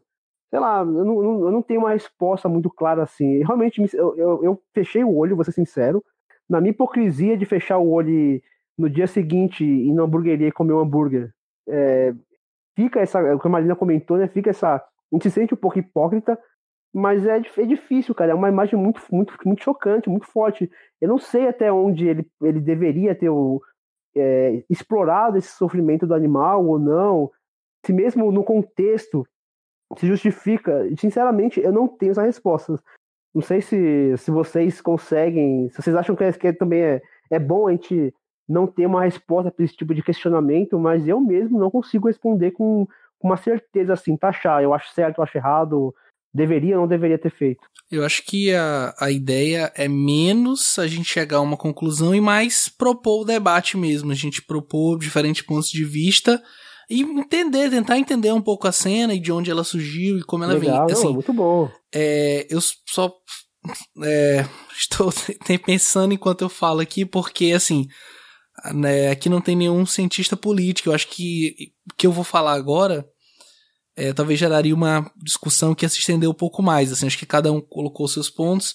Eu só quero completar que, assim, é, em detrimento de falar que. Ah, porque a cultura deles, eu acho que isso não exime a responsabilidade do Mambete Assim como também não exime da, o ato em si, independente dele filmar ou não, porque o ato ele ia acontecer, ele continua acontecendo. Ele mostrou aquele, aquele gado, mas, enfim, ali era um matadouro, sabe? É, porque, assim, se a gente for pensar em cultura, alguns anos antes, no próprio Senegal, a gente tinha é, a escravidão como cultura, sabe? Imposta, mas tinha. E aí, como eu disse, aqui a gente não tem nenhum cientista político e que esse gerar toda uma problematização maior, enfim. É, assim, eu acho que a cena não é gratuita, mas eu acho ela desnecessária graficamente, como ela é. Assim, eu entendo a função dela, mas não, não me agrada muito. Assim, só é, dando também a minha resposta. A Laura queria comentar um pouquinho sobre essa questão do surrealismo que a Marina levantou, o Leandro comenta também. Fala aí, Laura. Então, é, tava lendo um texto do Juliano Gomes para a Cinética, que ele fala sobre o, o Tukibuk, né? Daí ele coloca um, um termo do novo surrealismo do Sul. Eu achei muito interessante, porque a Marina falou do, do, do surrealismo e ele comenta sobre essa questão do que, que o surrealismo, você pode transformar essa palavra em surrealismo, né, basicamente. E aí ele comenta isso, eu acho isso muito interessante porque esses movimentos dos, dos, desses, dos países do sul, assim, de tirar um pouco, mesmo quando você está sendo realista no sentido temático e tudo mais, é, você tirar um pouco dessa questão da, do, do realismo puro, assim, sempre colocar algum elemento. Tipo, aqui na América Latina a gente tem o realismo mágico e tudo mais. Então, acho isso interessante pensar nos elementos do Tukibuk, porque você vê muita coisa que, assim, por mais que a imagem do Mambete às vezes você, você, veja e fale, não sei se está acontecendo de verdade no filme ou se é um sonho do personagem e tudo mais. E, e, o próprio fato dessas coisas se confundirem no filme, tanto nesse quanto outros, assim, você tem muito essa imagem que, que pode ser um sonho, pode ser uma imaginação do personagem, mas ao mesmo tempo pode ser parte da narrativa do personagem e, e também tanto faz, né? Assim, isso mistura e se confunde de uma forma muito natural. Eu acho isso muito interessante, que isso é boa, é uma parte interessante do do que Mambesta se propõe a colocar ali como estética mesmo. É, para mim são os, os, momentos mais interessantes, assim, esses momentos que a gente não sabe definir se tá rolando mesmo, se é agora, se, se é um sonho e tal. Aquela cena deles fugindo com o carro do Ricaço lá, ele até faz, ele até introduz um personagem homossexual assim bem bem caricatuzão, né, que eu acho interessante também, que a gente não tinha visto no cinema dele e aí eles roubam o carro desse personagem, né? E daí, assim, num corte de câmera, eles já estão com uma roupa super chique, óculos de sol, e as pessoas ao redor do carro ovacionando eles e tal. Bem. É um comentário social bem debochado, assim. Essa parte da momento- ovação eu acho muito interessante, porque assim, É. por que, né? De repente você tá com uma roupa bonita e um carro bom, de repente todo mundo acha que você é um príncipe, assim. E assim, É. pode ser, pode ser parte da realidade, pode, mas não é também, é tudo dentro da cabeça dele, assim, que tá imaginando tudo. Então eu acho isso bem interessante. É. Fala, Fernando. Não, eu não estava no mudo, é que eu me perdi aqui nas minhas anotações. Gente, eu me perdi aqui. Mas vamos lá. É... é, uma coisa que eu gostei muito também de- desse, desse filme é a questão do, de como de como o filme ele mostra a influência do passado no nosso presente, como a gente não acho que a gente não consegue se desvencilhar do, do, que a gente é, da nossa essência, do, do que o nosso passado representa pra gente. Então aquela viagem que eles fazem pra, pra França e, e no final a gente pegar o final aqui do filme, no final ele acaba não conseguindo, não indo pra França e não tem um motivo muito claro, mas a gente entende que é a, a- a- o passado dele que não que, que ele tem um apego muito muito grande com esse passado. E aí eu lembro, na hora eu lembrei da da música Nego Drama, Racionais, que um trecho ele fala que o dinheiro, o dinheiro tira o homem da miséria, mas não pode arrancar de dentro dele a favela. E eu acho isso muito marcante. Eu acho que, acho que aquela coisa de. Eles, eles teriam uma vida confortável, na- possivelmente, né? A gente imagina que eles teriam ali uma vida confortável, luxuosa, eles já estavam vivendo esse, esse luxo com, com o dinheiro que eles conseguiram. E ele abre mão disso em decorrência do passado dele, que não permite com que ele ele abandone o, o, o- o que é a essência dele, que é aqueles bois, que é a profissão que ele tinha de vaqueiro e tudo. E eu acho isso muito, muito interessante e mostra o que o próprio Mambete acredita muito nisso, né? Ele sempre faz o cinema, ele nunca fez cinema fora de Senegal. A carreira dele toda, e ele talvez pudesse explorar um outro lugar, talvez ele pudesse fazer filme na França, por exemplo, mas ele optou por fazer filme no Senegal, no país dele. Isso reflete também na própria obra dele, nos próprios personagens que ele, que ele compõe. Que acaba sendo parte do que ele é também, né? Os personagens acabam refletindo o pensamento e o que o, o Mamet é como, como realizador e também na vida pessoal dele, também é refle- refletido em seus personagens. É, eu acho que você falando da, de música, assim, pra mim esse filme, a trilha sonora, ela vem com bastante força, assim, para comentar mesmo as situações, os personagens, né?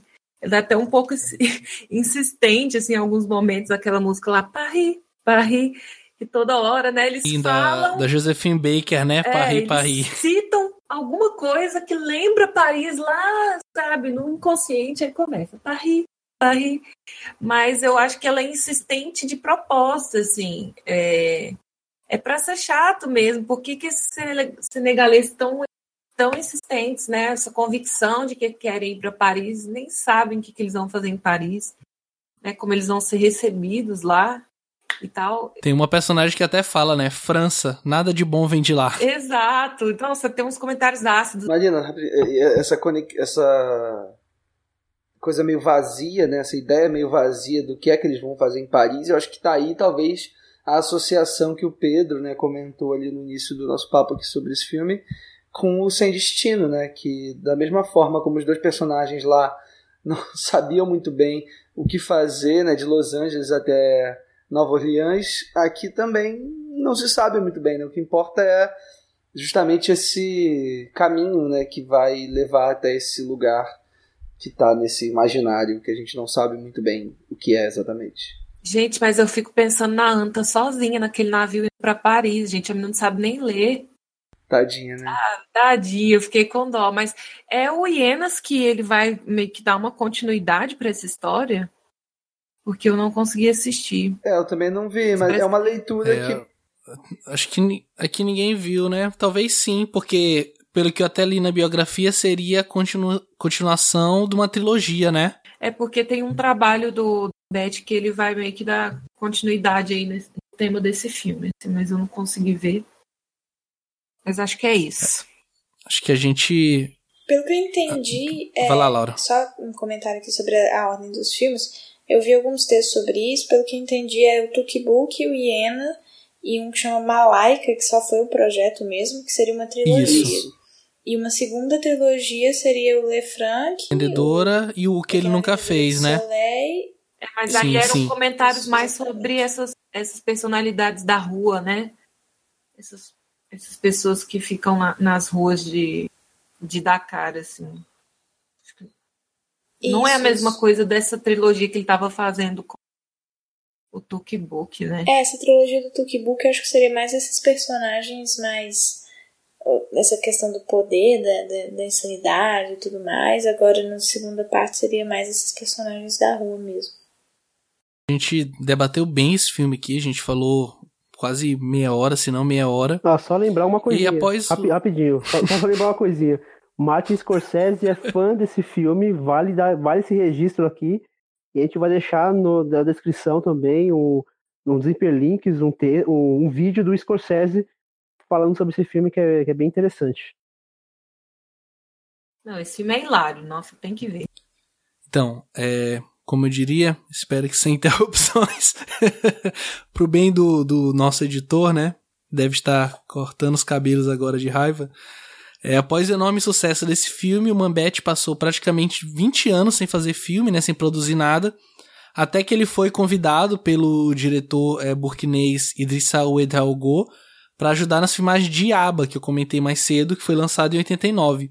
E aí, nesse processo, ele filmou o próximo filme, que a gente não vai falar aqui, que é o Parlon Grand-Mère, que foi lançado no mesmo ano, né? Que é meio que um making-off, que ele lança como um projeto mais mais pessoal, assim, né? Filme que foi feito sem tradução, sem legenda. Ele queria criar meio que uma peça ali imersiva e tal, menor. E aí, quem conseguiu ver o Parlon e também, por consequência, o Iaba, já que é o filme do qual ele vê, só pra gente comentar rapidinho mesmo, só pra não, não passar em branco. Eu vi, Pedro. É, Só pra dizer que viu ou é pra comentar já? É pra comentar também. tá. É, Eu vi. É, é um. Só pra dizer que viu. tá, desculpa. Vai lá. É, é, o.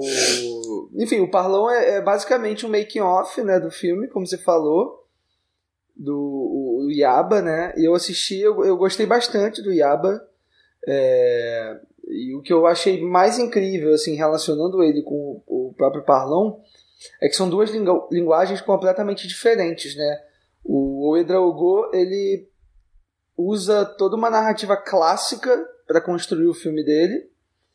E o Mambete é completamente o contrário, né? Ele tá subvertendo sempre a linguagem e tudo. E aí eu gosto como esse making off, enfim, como esse filme, ele acaba resultando num, numa espécie de terceiro elemento, sabe?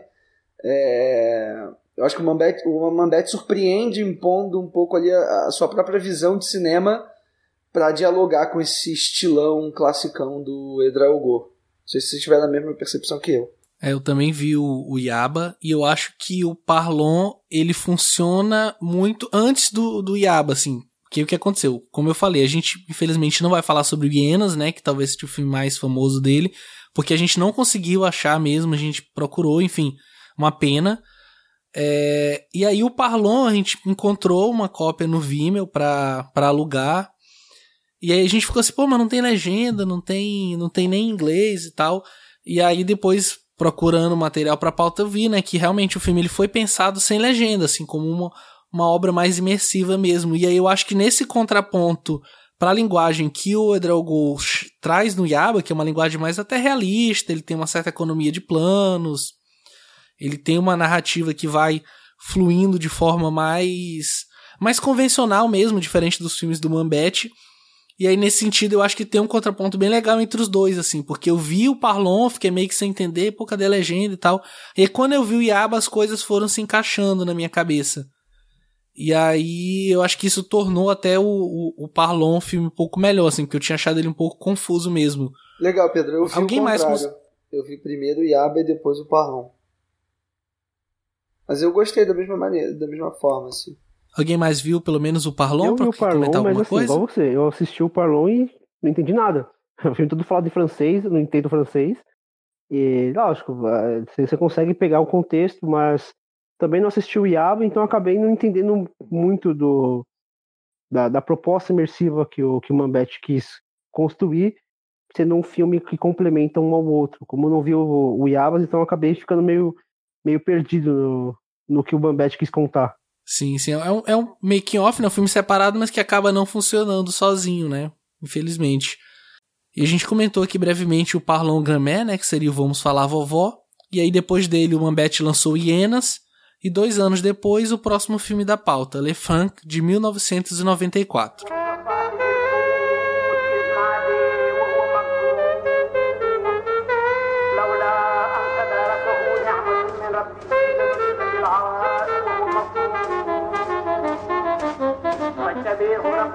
وجعله من الصالحين وإن يكاد الذين كفروا ليسبقونك بأبصارهم لما سمعوا الذكر ويقولون إنه لمجنون Um pobre músico luta para conseguir pagar o aluguel até tirar a sorte grande na loteria. Só há um problema. Ele colou o bilhete premiado na porta do seu quarto, o que o faz arrancá-la e sair andando com ela pela cidade até o mar para que as águas desgrudem o milagroso papel. O que, vocês têm a me dizer sobre esse penúltimo filme da pauta, Le Funk? É um filme muito simples, né? É um filme muito. É, é muito é divertido, mas ele tem uma, uns comentários ácidos, assim, que, é, que são engraçados. Como, por exemplo, o nome da, do jogo da loteria se chama Desvalorização.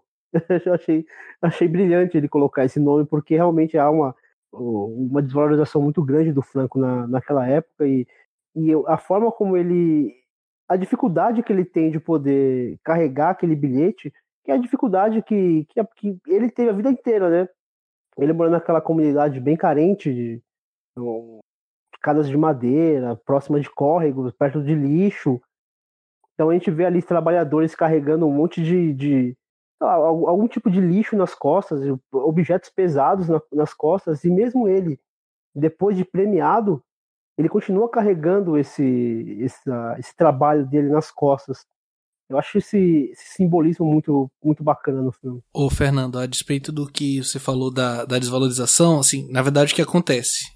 Voltando um pouquinho lá atrás, é, ainda na época do, do, Charles de Gaulle, né, quando ele era presidente na, na França, logo após a Segunda Guerra Mundial, ele criou é, uma sigla chamada CFA, que quando ele criou eram as colônias francesas na África, né? E hoje em dia já significam Cooperação Financeira Africana. E aí ele impôs, depois de algum tempo, o, o franco CFA, que era o franco, né, a moeda francesa, usada nessas regiões, e aí o Senegal como uma delas também. E aí o que aconteceu? Isso deixou esses países vinculados à economia da França, porque eles não tinham controle sobre a emissão da sua moeda. Então, nisso, eles ficavam totalmente é, amarrados em relação à sua política econômica. E aí, o governo não tinha tanta liberdade para tomar decisões. E aí, o que aconteceu? A própria França, de forma unilateral, junto com o FMI e também a, a própria União Europeia, é, ali em janeiro de 94, eles forçaram uma desvalorização dessa moeda, do franco CFA, porque eles diziam que os países não estavam dando conta, enfim, basicamente eles é, pularam por cima da, da soberania desses países e desvalorizaram a força moeda, que foi feito de novo algum tempo depois. E aí, quando ele comenta na, na narração da rádio, ah, é, o, é a loteria da desvalorização, é porque exatamente ele está dizendo a moeda perdeu o valor sem que a gente estivesse preparado para isso, foi uma decisão unilateral. Então a gente precisa ganhar mais dinheiro para poder conseguir comprar as mesmas coisas que a gente comprava com o dinheiro que a gente tinha antes. Olha que loucura. Assim, só aproveitando o gancho para falar isso. E aí já puxando de novo a, a, a fala, é, trazer de novo a fala para vocês, né? Como eu mencionei na biografia, Le Franc, né? O Franco seria o primeiro filme de uma trilogia que o Mambete chamou do Conto dos Pequeninos, né? Só que, como eu falei, ele não conseguiu dar continuidade no, no projeto. E eu queria perguntar o que, que vocês acham dessa admiração do diretor pela figura da criança, né? Eu vou deixar aqui nos hiperlinks uma entrevista na qual ele menciona um pouco isso. Ele fala sobre essa relação que ele tem com a figura da, da criança, enfim, e que a gente já tinha comentado um pouco mais cedo.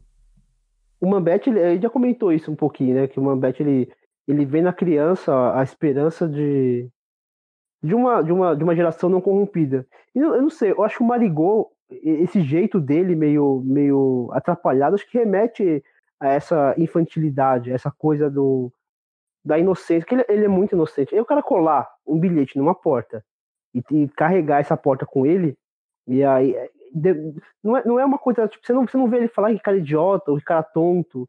Você, você fica sentido por ele, né? Você, você compra aquele, aquela aventura que ele acaba se propondo por conta desse, desse fato de ter colado o bilhete na, na porta.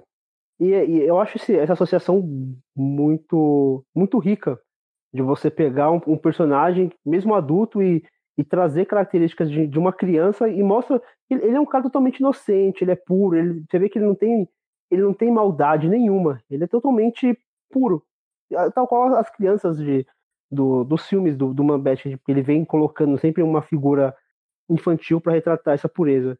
E ele reflete isso perfeitamente. Ele é engraçado, divertido e inocente também ao mesmo tempo. Mas é engraçado falar assim dessa pureza e tal, porque, pelo menos pelo que eu vi assim no- nos filmes, as crianças elas não são poupadas de nada, sabe? Elas estão sempre no meio dos adultos ali, parece que elas são obrigadas a, a amadurecer meio que rápido, assim, porque elas começam a trabalhar muito cedo, né? principalmente essas crianças mais da, das regiões mais periféricas ali, galera mais marginalizada. Então, as crianças elas estão no meio do, do fervo ali mesmo, do furacão. E é engraçado conseguir manter essa, esse olhar lúdico e puro para as coisas, né? Porque numa realidade tão, tão difícil assim, às vezes as crianças tendem a perder essa perder essa pureza, né? Mas eu acho que talvez é ele seja o maior. Talvez esse seja o maior medo do Mambete, de, de corromper as crianças, né? Talvez esse seja o, a grande preocupação dele, que ele tenta retratar nos seus filhos, de, dos seus filmes, dos seus filmes, de, sei lá, evitar essa, essa influência negativa na, na pureza das crianças. É, e mais pra frente, assim, no próximo filme, ele vai até comentar que, na verdade, é uma grande homenagem à, à coragem dessas pessoas, né? Sobretudo, assim. A maneira como encaram as coisas. Uma cena que eu gosto bastante é uma que ele tá tocando. Como que é aquele instrumento que ele toca? É Kogonada? É Congoma. Congoma. Congoma? Isso, Congoma. Uhum. Congoma. Ele tá tocando aquele instrumento e aí ele vai tirando uns pássaros de dentro dele. Acho aquela cena tão, tão, tão bonita, tão poética, né? Que é. O, o Mambete ele tem essa ligação muito. O Senegal tem essa ligação muito forte com a música. É, é um pouco um reflexo da sociedade mesmo. Você sabe, aquele cantor Waco, ele é senegalês, acho que talvez um dos mais famosos e populares, né? Cantor, é, artistas musicais do, do Senegal.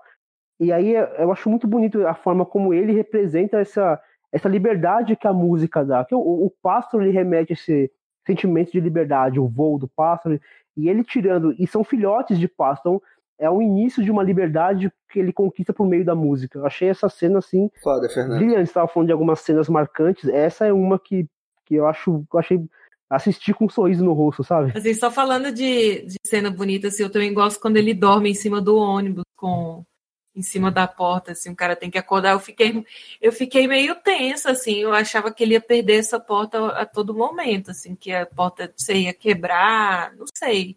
Eu acho interessante como a gente consegue se conectar com esse personagem, porque todo mundo é meio sonhador, assim, quem não queria, né, ganhar na loteria? Depois de, de levar tanto na cabeça e tal, e, é- e o filme é muito feliz em conseguir conectar a gente com esse protagonista. Aí quando ele sai no meio daquela cidade, com aquela porta, eu fiquei muito tensa, com medo dele perder. Vai lá, Laura. É, aqui no na primeira cena que eu anotei, a primeira coisa que eu anotei foi a cena dele no, no lixão ali, que também me impactou muito, Leandro. Eu acho essa cena muito, muito incrível. É, também tem aquela cena que ele tá no, no teto da, da van, né, naquele ônibus, naquela van ali, que ele tá de braço aberto, assim, aquela cena também eu acho muito incrível e deve ter sido bastante difícil de fazer. É, tava querendo falar também um pouco sobre o, o cartaz dele, né? O cartaz que ele coloca na porta, que é sobre o Yadikuni. E aí eu fui tentar pesquisar sobre isso um pouco na, na internet. E, assim, não tem muita informação sobre, sobre isso no- por aí, não. Mas o que eu consegui achar é que ele era um- uma espécie de, de Robin Hood, né? Robin Hood do Senegal, assim. Lá vou eu colocando esses paralelos maravilhosos. Mas parece que é, é tipo um Robin Hood do Senegal, assim, e seria um, é, um bandido social, né? Que o pessoal Era isso chamou ele, mesmo. assim.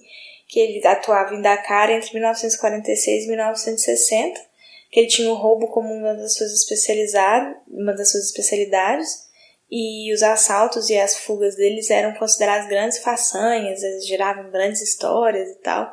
E eu acho interessante que esse cartaz ele vai aparecer no outro filme também, no Pequena Vendedora de Soleil.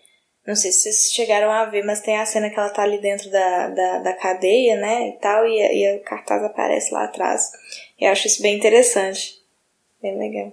E o próprio, o próprio Mambete cita o Yadikondiai como uma de suas referências. Tem um vídeo dele, se eu não me engano, tá até no vai estar tá nos hiperlinks também do post, que é ele falando, olha, esse cara aqui é minha referência. Ele também ele próprio cita essa expressão, ele é como o nosso Robin Hood. E aí ele complementa dizendo, ele foi um cara que lutou contra a opressão da metrópole. Ele nunca deixou os colonizadores é, em paz. Ele fala isso nesse vídeo, né? E o, só uma, uma curiosidade, eu também fui atrás do, de material sobre a Dicone. É difícil encontrar, inclusive em português. Achei algumas coisas em francês, outras em inglês, mas tudo um pouco desencontrado, assim. Mas tem toda uma mística no Senegal sobre o nome dele, até porque o nome dele, Adikun, significa aquele que saiu e retornou porque a mãe dele já tinha tido outros seis filhos e nenhum sobreviveu, assim, todos morreram e tal. E aí ela, quando ela teve o Yadikun, ela colocou esse nome por causa disso.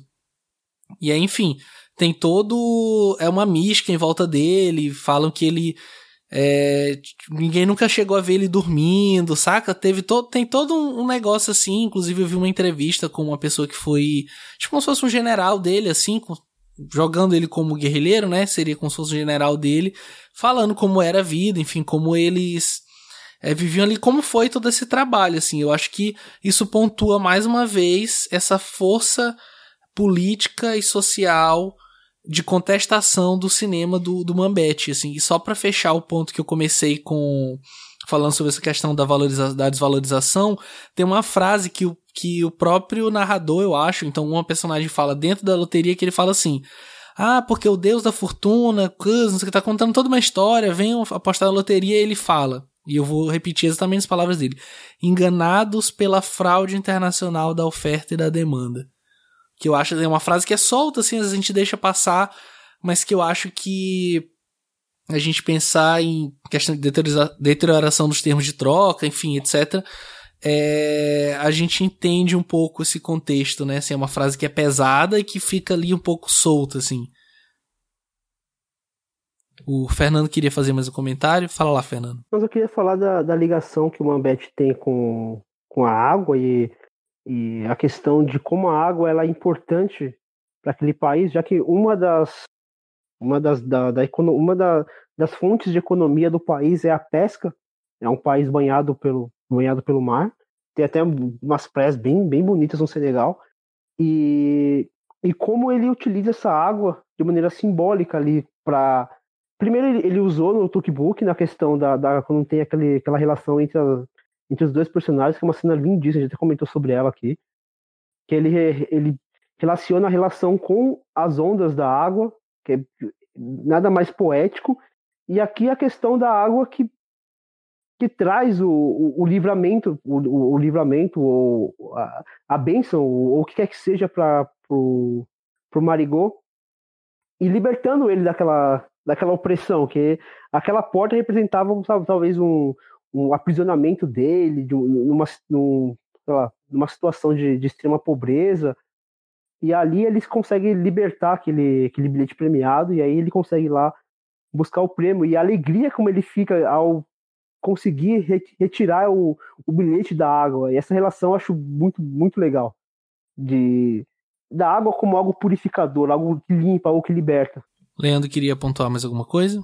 É, só pensando nessa coisa da água, assim, tentando colocar um contraponto, assim, relacionando também um pouco esse protagonista do Le Franc com o, com o protagonista do Battle Boy, que é um pouco esse final, assim, que é um pouco é, subversivo também em termos do que a gente pensa ou julga, como, como a gente julga determinado personagem.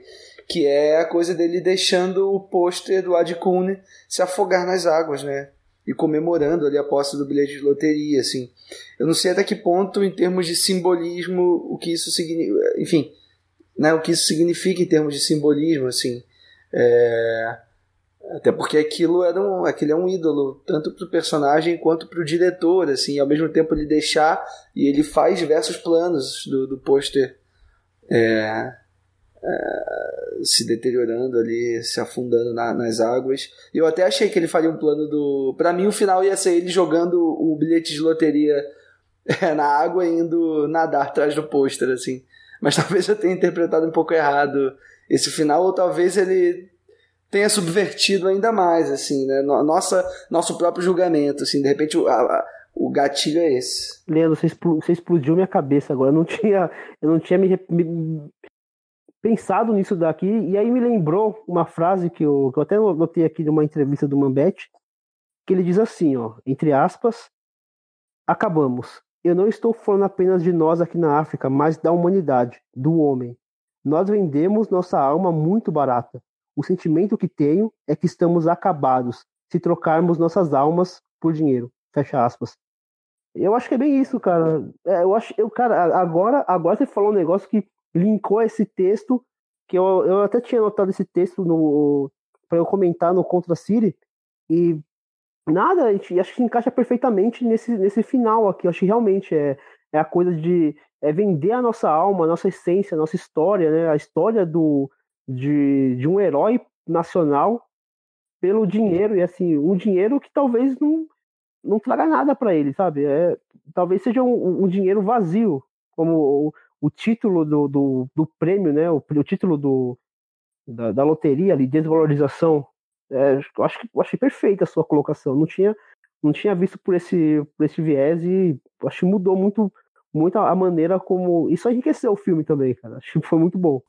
Ô Fernando, e ainda trazendo dentro desse tema do mar e falando também sobre se vender por pouco ou quase nada, é só uma, uma estatística, um dado triste mesmo. Só da ilha de Gorré até Dakar, né, uma ilha que fica próxima ali de Dakar, ali perto do, do mar mesmo, só desse lugar, entre esses dois, essas duas cidades, partiram mais de um milhão de escravos que vieram ou para cá ou para América do Norte. É, Senegal foi um dos grandes exportadores de, de escravos, né? Muito triste pensar isso. Sim, infelizmente. O Mambete acabou falecendo devido a um câncer de pulmão e não pôde ver a pequena vendedora de Solé, que foi lançado de forma póstuma em 1999.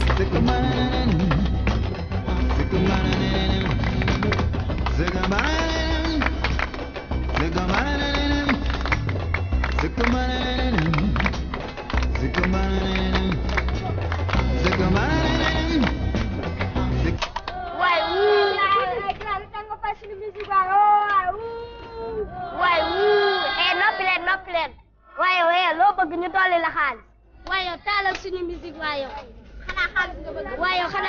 Slilan sobrevive em Dakar às margens do poder.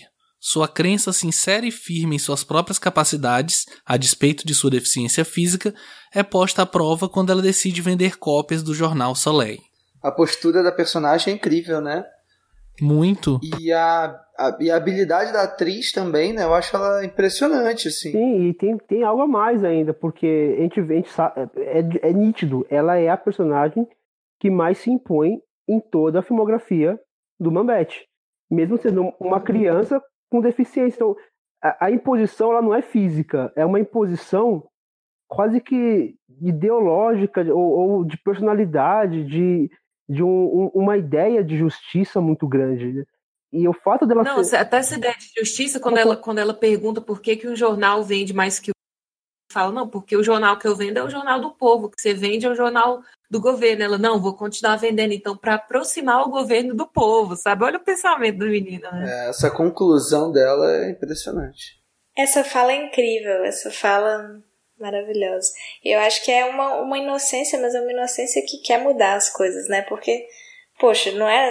Não, é lógico que você vender o jornal do governo não vai mudar nada, mas. E aí, sabe? O que, que mais que ela pode fazer também? É, e falando em jornal, a, a manchete que eles mostram ali já perto da cena final é segunda desvalorização do franco, a África sai da zona do franco, né? Que eles estão estão citando ali. E é exatamente nesse, na época que eles estavam filmando, em 96, 97, aconteceu a segunda desvalorização do franco.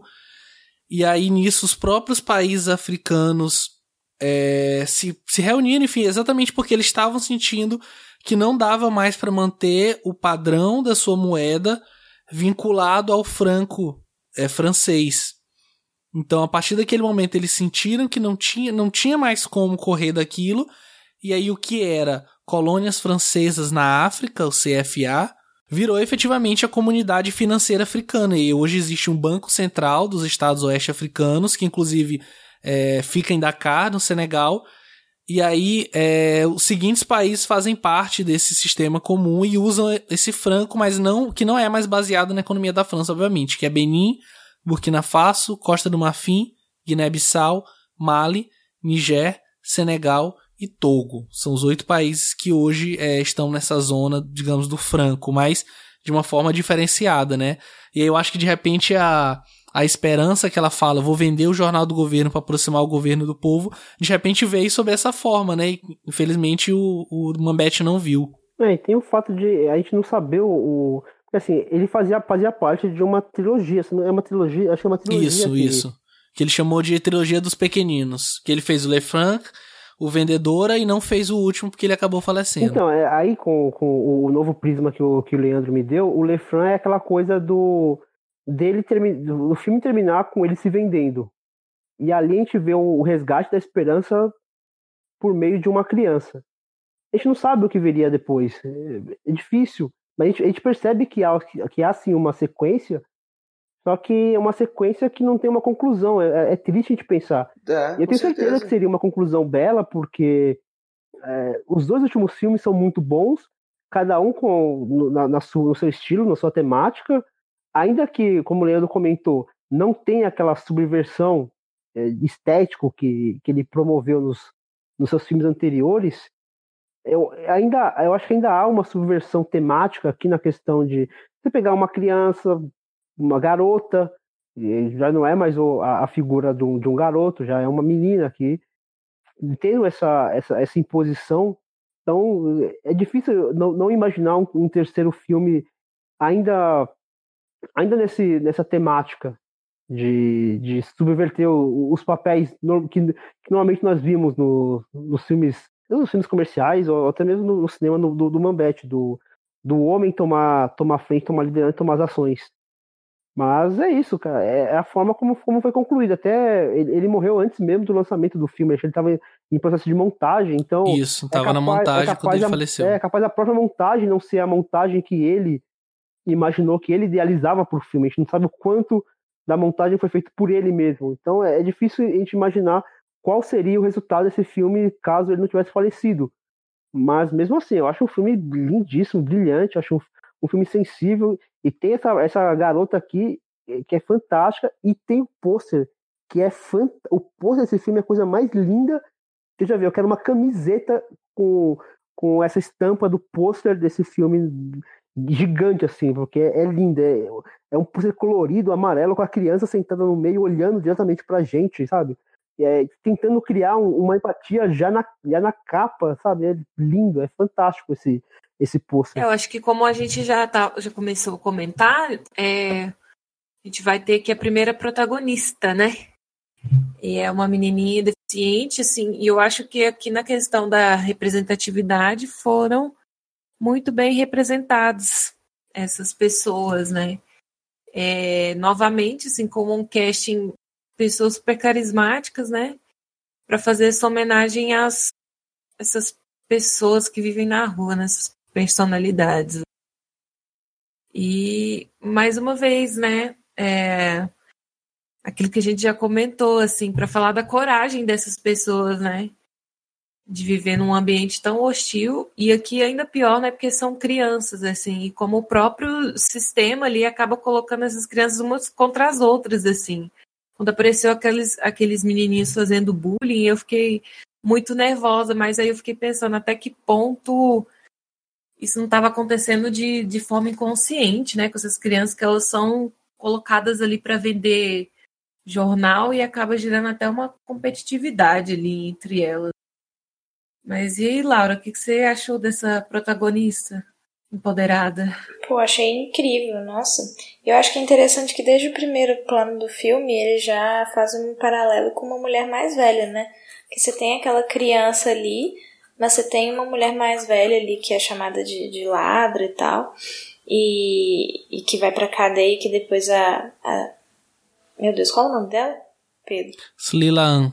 Dá um helps aí. Slilaan. É, que aí, que aí a Celia até ajuda a, essa mulher a se libertar e tal. O que eu acho muito interessante é que não existe essa questão de, ah, será que ela realmente roubou alguma coisa? Não, isso acho que isso nem passa pela cabeça dela, né? O que passa pela cabeça dela, ó, tem alguém sofrendo uma injustiça ali, que tá sendo acusada de roubar alguma coisa sem, sem provas. Então eu vou chegar aqui e vou, vou, vou lutar por isso também, né? Eu acho isso muito interessante, assim, porque se fosse um homem, ia ser totalmente diferente. Agora, sendo uma mulher que ela chega lá e chega para lutar junto, né? Eu acho isso muito muito massa, assim, que ela meio que se reconhece nela, assim, ah, eu posso posso sofrer essa mesma injustiça em algum momento, então eu não vou não vou me calar diante disso, eu não vou aqui só chegar aqui e provar que eu sou inocente, mas eu quero também libertar a outra, né? Isso é uma a questão da sororidade e tal. Ela é muito empática, né? Sim. Eu, eu acho que o, o olhar dela sobre o outro, assim, é muito é muito sincero, muito honesto né? Muito generosa, assim, o primeiro dinheirinho que ela ganha, ela ganha muito mais do que ela pensou que ela fosse ganhar, e ela não se vislumbra com aquilo, né? Ela, ela distribui, né? Basicamente, ela distribui o dinheiro, ela paga o que ela deve para o dono do jornal, ela não cresce o olhar, eu não vou pegar 25 jornais, eu vou ficar com os meus 13 e tal, fazer o meu aqui e distribui para quem precisa. E mais uma vez ele vai trazer o que ele fez lá no, no Bad Boy, né? Que é essa figura do policial bobão, assim, porque quando o policial leva ela presa, ela que se leva presa, sabe? Ela fala assim: não, não roubei nada, não tô fazendo nada de errado, mas você vai lá comigo então, que eu vou provar que eu não roubei ninguém. E aí ela ainda faz o bocó do policial soltar outra mulher, né? Sim, no olhar da atriz já dá pra ver que ela tá ali para desafiar mesmo e tal. Acho isso muito impressionante, a atriz é incrível.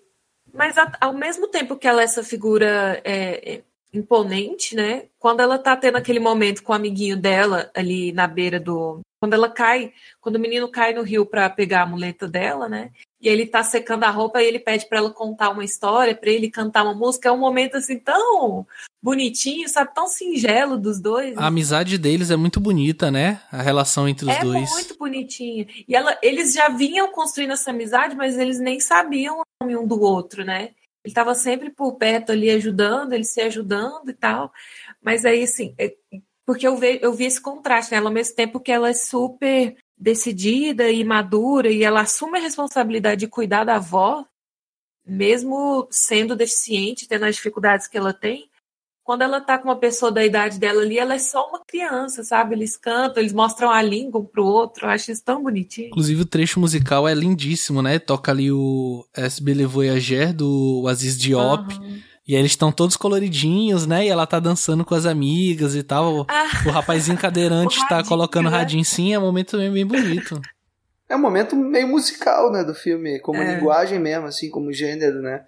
Acho que dá para dizer que é uma cena de um musical, assim, que ele toma liberdade para inserir num filme que acaba tendo uma narrativa mais clássica também, né, seguindo um pouco a linha uh, do que ele fez antes no Le Franc, né? Ali, aqui a gente também tem uma, uma narrativa muito mais é, afim com a tradição clássica assim, do cinema, com a questão dos movimentos de câmera e tudo mais. E, e é, não sei, eu gosto muito do filme, é, talvez talvez seja meu filme favorito do, do Mambete, até adiantando um pouco as nossas considerações finais aqui, mas é, eu acho que podia ter um pouquinho mais de subversão de linguagem, assim. Eu sinto um pouco falta do que ele fazia um pouco antes, assim. Eu não sei até que ponto a gente veria um pouco essa fusão de estilos caso ele tivesse produzido mais, né? Caso ele tivesse vivo hoje, enfim, produzindo muito ainda. É uma pena, fica um pouco essa incógnita, mas ainda assim eu acho um filme muito incrível, um filme muito muito solar, sabe? Eu acho que é um filme muito para cima, muito otimista. É, talvez seja o filme mais otimista de todos. E vocês falaram a coisa da, da deficiência física né, da, da protagonista.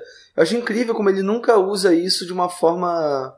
É, Apelativa, uma muleta, né? né? Sem querer fazer trocadilhos, assim. E era um risco, né? É... Era um risco ali. Né? Era um risco, com certeza. Mas eu acho que a condição física dela não é importante para quem ela é, no sentido das ações, sabe? Ela nunca tá limitada por aquilo, sabe? E isso é, pô, muito incrível, assim, ele não usar isso de uma forma vitimista. E o que vocês acham daquele personagem do do cadeirante? Ele é cadeirante, aquele outro ambiente que os meninos ficam bulinando ali. Fica com o radinho, né? Ele é. É, o do radinho, é. Acho que ele tem algum. Porque assim, não é especificado que ela tem. Eu acho que é alguma espécie de, de poliomielite ou alguma coisa semelhante, assim, para ter afetado uh, o movimento das pernas. Eu acho que ele também tem algum problema assim, que ele tem. Ele é meio pequeno, assim, ele assim, não chega a ser um anão, mas ele também não tem as pernas, pelo que eu entendi. Aquele personagem ali do radinho. Eu acho que assim, só talvez o que eu não, não me agrade tanto desse filme é a presença do, dos, daquele rapaz e daqueles grupo de crianças que são ali os bullies, seriam meio os vilões assim da história, que eu entendo a função deles, que tá ali para fazer a história é, andar, mas eu acho que não sei, talvez é, deixar mais natural assim a, a, a, trajetória dela como vendedora de jornal, sendo que não existiam vendedoras de jornal mulher, enfim. Uhum. É, eu acho que talvez seria mais interessante. É, eu acho que se não tivesse essas crianças, eu acharia estranho. Mas não tinha nenhuma criança fazendo bullying com ela? Acho que eu acho que seria o contrário. Se não tivesse, eu estranharia. Eu não sei, porque eu acho que isso ajuda a criar um pouco essa esse contraste entre o masculino e o feminino, né? É, e não sei, eu acho que a, a, atitude daqueles. Eu não acho muito vilanesca a atitude dos meninos, não. Assim, quer dizer, é, mas aquilo é, acontece, assim. É, esse tipo de bullying acontece entre crianças, assim. Eu acho meio. Acho bem comum. Ah, eu achei meio gratuito, assim, do nada. Eu também entendo isso como natural, assim. Eu entendo que, que isso acontece. Que é, até pensei nisso enquanto eu tava vendo, que é uma coisa terrível que aconteça, assim, que, que não é, não, não é para tirar o peso do negócio, mas também existe uma inocência tanto nela quanto nessas crianças, assim, não tem como dizer que não. É, gente, numa época que nem existia a palavra bullying também, sabe? acontecia, acho que até mais, né, do que hoje em dia. Agora, assim. o que vocês acham da cena final do o menino carregando ela e todas as crianças abrindo o caminho para gente, Nossa, é tão lindo, né? abrindo é caminho para eles, é lindo né? num nível assim, acho que é a imagem mais bonita que o que o Mambete conseguiu extrair, porque ela é lenta, e ela é lenta, né? Ela é bem É, ele dá tempo para você assimilar aquilo, sabe? É muito bonito mesmo. Belíssima, belíssima, cara. É um plano longo, né? O garoto leva a menina no, no, nos ombros, a luz ocupa bastante o quadro, né? E, e no final ainda entra uma narração completamente inesperada, é, né? surpreendente assim do Mambete que ele fala, ele fala até uma coisa bem poética assim. É quem respirar diz, primeiro vai pro paraíso. E, é, e esta é a forma como esta história é lançada ao mar. Quem respirar primeiro irá ao paraíso. É, nossa, uma coisa tão linda, assim. Ele era poeta, né? Era. O pai dele também era o poeta. O Mambete era poeta também, não era? Ele escrevia umas coisas. Assim. É, é lindo demais. Nossa, aquilo é a coisa mais linda. Ah, o jeito que ele fala algumas coisas na entrevista também, nossa, interessantíssimo isso. Assim, é, ele tem um domínio muito grande desse negócio da fala, das palavras mesmo. O Senegal tem, um, tem uma tradição muito grande com, com oratória, né? Com com discursos. E... Então acho que vem muito disso também. Eu acho, é, eu gosto da maneira lúdica como como o Mambete vai tratar essa questão do analfabetismo, que, que é uma realidade podre, assim, é muito triste uma, pessoa, uma, uma criança que não tem acesso à leitura. A única criança que tem ali naquele meio que sabe ler, ela só sabe ler o Alcorão, né? Tem um viés religioso ali. E aí, quando você está empregando uma criança, você vai dar um recibo para ela, como se fosse um adulto, mesmo um profissional ali. E aí, na hora da assinatura, ela desenha um. Né? Eu achei isso bem bonito também. Um toque, assim, de sutileza. E antes da gente encerrar, você falou de novo de do analfabetismo e tal. E só trazendo o último dado, o IDH do Senegal é mais ou menos 0,46, o que coloca ele na posição 168 de 189 países, só para a gente ter uma noção. E aí nessa mesma lista, o Brasil, por exemplo, que não é lá um grande exemplo, tá é, em 79. Então, daí a gente já tira como são as, as condições de, de saneamento, de saúde, educação, enfim, até hoje no, no Senegal.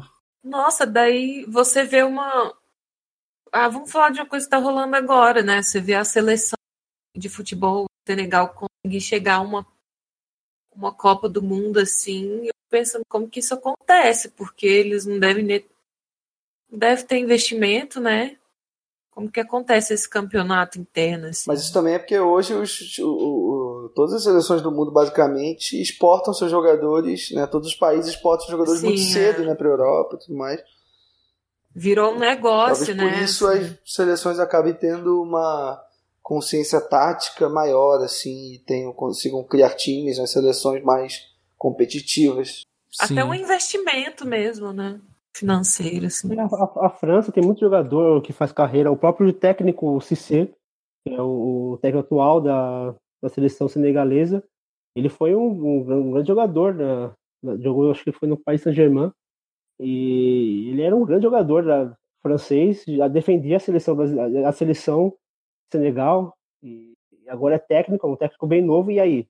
De novo, né? É, o técnico, o único técnico negro da Copa do Mundo e é o que tem o salário mais baixo. E o, e o oposto também acontece, né? Diversos jogadores de, de origem é, africana atuando em seleções europeias, né? De pegar França, Suíça, diversos outros. Nossa, o time, o time francês é mais de. Seleções. Mais de é, o que mais tem são jogadores é, de várias regiões da África, assim. Quem diria, né? A gente falando plano sequência de futebol, é, plano sequência. Esse clima assim. de Copa do Mundo.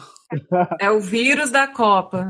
Eu acho que é a Copa. Eu acho que é a Copa. Eu tava só pensando assim que é o vírus da Copa. Pô, mas foi muito bom que eu assisti vários jogos do, do, Senegal. Os três jogos do Senegal, eu tinha visto o filme do Mambete no dia. É, fiz isso também. Fiquei muito feliz. Nossa, e como são carismáticos, né? O, a galera do time, assim, a torcida, eles são bem carismáticos. Ah, torcida demais. Pô, também. E falando em futebol senegalense, vale, vale citar, acho que talvez o, o maior, se não um dos maiores jogadores de futebol do Senegal, o Dembabá, né? jogou em grandes times, não teve uma grande carreira pela seleção, mas é, teve um certo nome, um certo destaque internacional. O Diouf também, lembra? Habilidoso pra caramba. Sim, cara. sim, o Diouf, sim. Mas, enfim, a gente já tá indo para outros lados aqui. é, e antes da gente fazer as nossas considerações finais, deixar aqui o nosso top 3 como sempre, eu vou. É importante ressaltar aqui algumas coisas, né? Eu comecei a falar isso no, na abertura e vou completar agora que o plano sequência como projeto ele surgiu não só da vontade individual de cada um de nós quatro aqui, né, mais a Laura que está participando hoje, é, mas também de uma necessidade da gente divulgar de verdade o cinema, a sétima arte, que é produzida ao redor do mundo, assim. É, infelizmente, é mesmo com a internet facilitando o acesso, a gente ainda tem dificuldade de acesso a algumas obras e a material também sobre elas, mesmo que em inglês. E isso é uma pena, assim, porque é, gravar sobre o Mambete, que para mim, eu acho que para posso falar em nome de todo mundo, foi, foi uma honra e um privilégio. E eu espero que os nossos ouvintes gostem do programa, eu espero que eles curtam mesmo o trabalho. E sugiro também outros nomes pra gente falar. O Leandro citou vários no começo, acho que dá pra citar outros. No vídeo que o Fernando mencionou que o Scorsese introduz o Tokyo que ele fala do Gadala Gubara, fala do Sembene, que o Leandro já tinha falado, fala do Cissé, do Omaru Gandai, enfim, ele cita vários diretores e assim, não dá para abranger tudo de uma vez, mas a gente tenta assim, ao nosso da nossa forma abranger ao máximo a filmografia de vários diretores de vários continentes, enfim, trazer temas plurais. Então, dadas essas ressalvas, eu quero pedir para Laura, que é a nossa convidada, né, que já pode se dizer que é da casa, já até tá conseguindo abrir a porta da geladeira sozinha, sem pedir para fazer essas considerações finais e deixar aqui seu top 3 dentro oh, dos filmes que nossa, a gente debateu é... hoje. Muito obrigada por terem me chamado, porque não só, obviamente, de poder passar um tempo com vocês conversando sobre cinema, mas também de ter tido a oportunidade de ver os filmes do Mombete, né? Não sei se eu conseguiria, se eu teria o mesmo né, força de vontade de sentar e maratonar todos os filmes dele se não fosse pro podcast.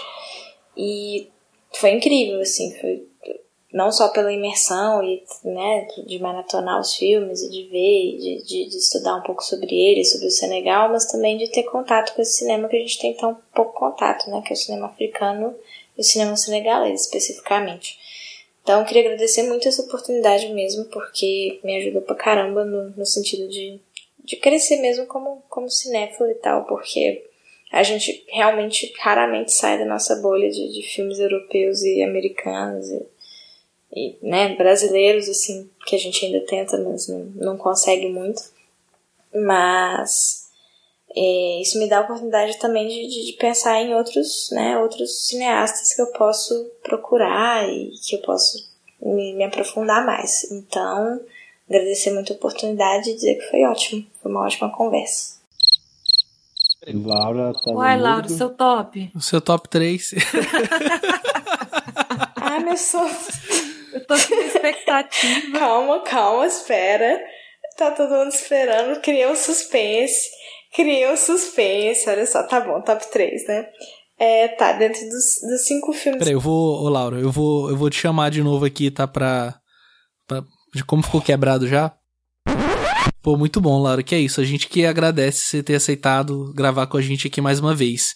Então, como é que fica o seu top 3 aqui dentro dos filmes da pauta? Então, é, dos cinco filmes né, da, da pauta, eu acho que o primeiro ficaria com o Le Franc. E até porque, assim, foi o que mais me tocou, assim, até pelo final e tal. É, no segundo lugar ficaria o Tuki Book, porque eu acho que é um. Assim, a questão técnica do filme é muito boa e tal. É, e por último, acho que ficaria a Pequena Vendedora de Soleil até por conta do tema e tudo mais. Então, acho que esse seria meu top 3. E você, Fernando, quais são suas considerações finais e o seu top 3 dos filmes do Mambete que a gente discutiu aqui hoje? Eu vou corroborar com o que a Laura falou, porque de verdade é um tipo de cinema que pouca gente tem oportunidade de conhecer e o plano sequência proporcionou essa essa oportunidade de conhecer um cinema que é não digo diferente, porque é cinema, cara. Não, tem essa de cinema diferente. De, é cinema. Só que é um cinema um pouco difícil de, de a gente ter acesso. Até em questão de informação. Quando, quando a gente decidiu fazer sobre Mambete, eu fiquei preocupado por eu não conhecer o diretor e de achar material. E, e tem material, sabe? É, é, é difícil, mas tem. Sabe? Exige um, um, certo esforço de, de procurar. Você não vai achar em, em grandes portais, por exemplo, não vai achar mas uh, pesquisando com, com carinho, com dedicação, encontra, sabe? E para mim é um privilégio assim gigantesco poder falar de um cinema tão rico e de um cinema tão tão poético e bonito e crítico e é incrível.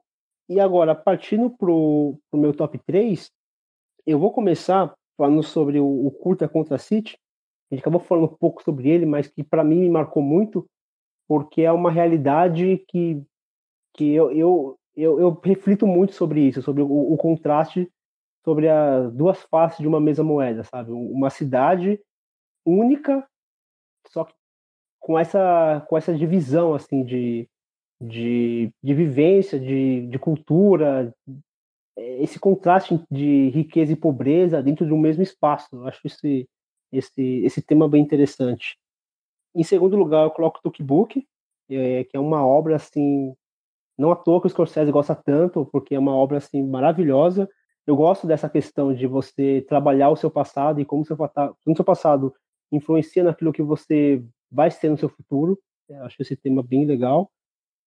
E meu primeiro lugar é a vendedora, a pequena vendedora de Soleil, que é, que é belíssimo, é um filme delicioso de assistir.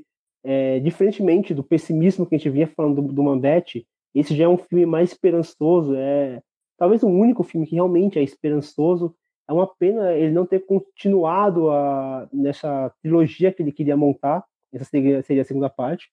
Mas eu fico muito satisfeito de, de acompanhar, mesmo que seja uma história incompleta ou uma temática incompleta, de poder finalizar com esse filme que é tão belo, que é tão poético é tão sensível e, e, ao mesmo tempo ele é um filme desafiador, é um filme que, que modifica ali o status, o status quo de uma, de, uma série de filmes com homens e garotos protagonistas e coloca ali uma criança, uma menina, e só por isso já, já merece destaque, mas além disso é um, é um filme muito, muito bonito, muito é, é gostoso de assistir esse, esse filme. Por isso que ele está em primeiro lugar. Pô, show de bola, muito bom, Fernando.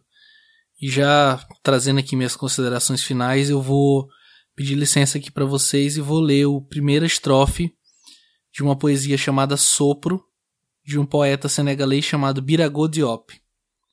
Atente os seus ouvidos, mais as coisas que aos seres. A voz do fogo, fique atento. Ouça a voz das águas. Ouça através do vento. A savana soluçar é o sopro dos ancestrais. E falando sobre o cinema do Mambete, como eu venho falando desde o começo, é um cinema de contestação social, política. Ele em nenhum momento, desde o seu primeiro filme até o seu último, ele se furta nem fecha os olhos para a realidade que o cerca, pelo contrário, sabe, ele abraça essa realidade e ele usa ela como a força motriz do cinema dele o tempo todo, apesar dele trabalhar vários temas, mas é, essa inconformidade que ele tem com a situação política, social do Senegal, ela é latente em todos os filmes dele, sabe? E isso é o que traz mais força para esse cinema. E é um diretor que é que eu não conhecia. Privilégio mais uma vez conhecer um, um diretor assim com calibre de um Ambete aqui, já, enfim, conheci vários a partir do, do plano sequência. E já falando sobre meu top 3, né? Vou colocar em terceiro lugar o Badu Boy.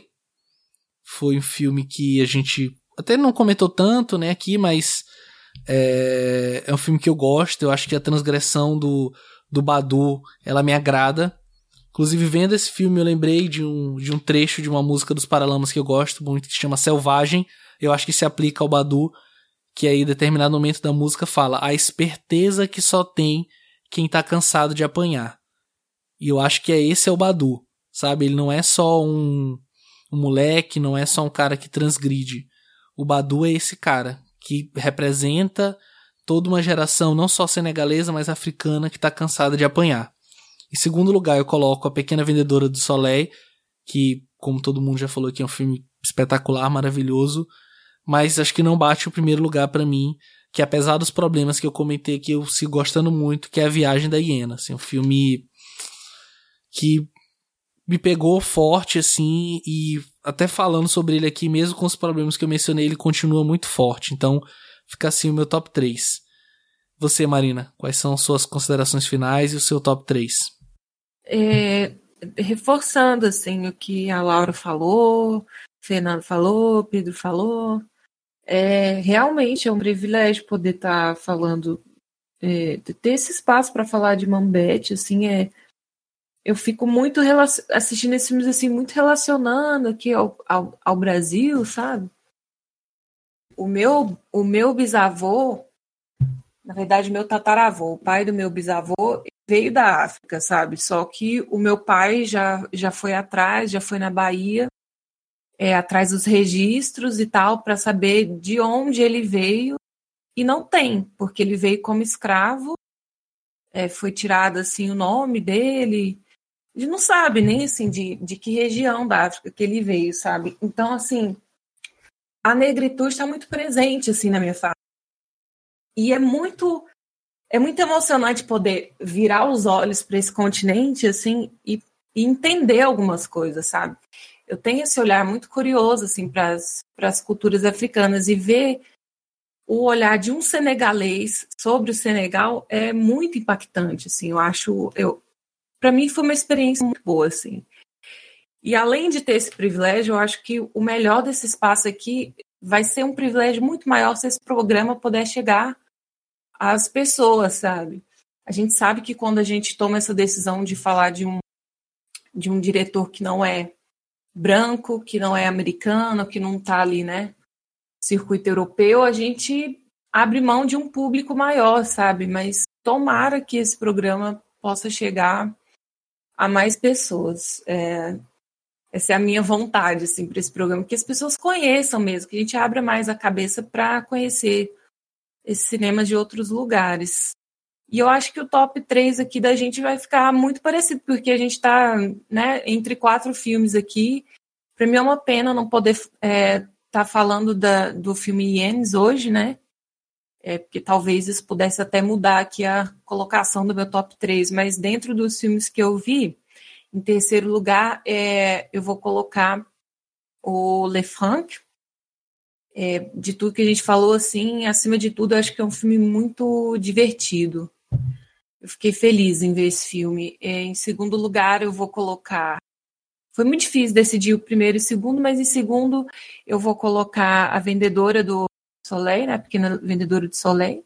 E em primeiro, o A Viagem da Hiena, né? Tukbook, que assim é um filme impactante em tantas, em tantas formas, né? E muito bem executado.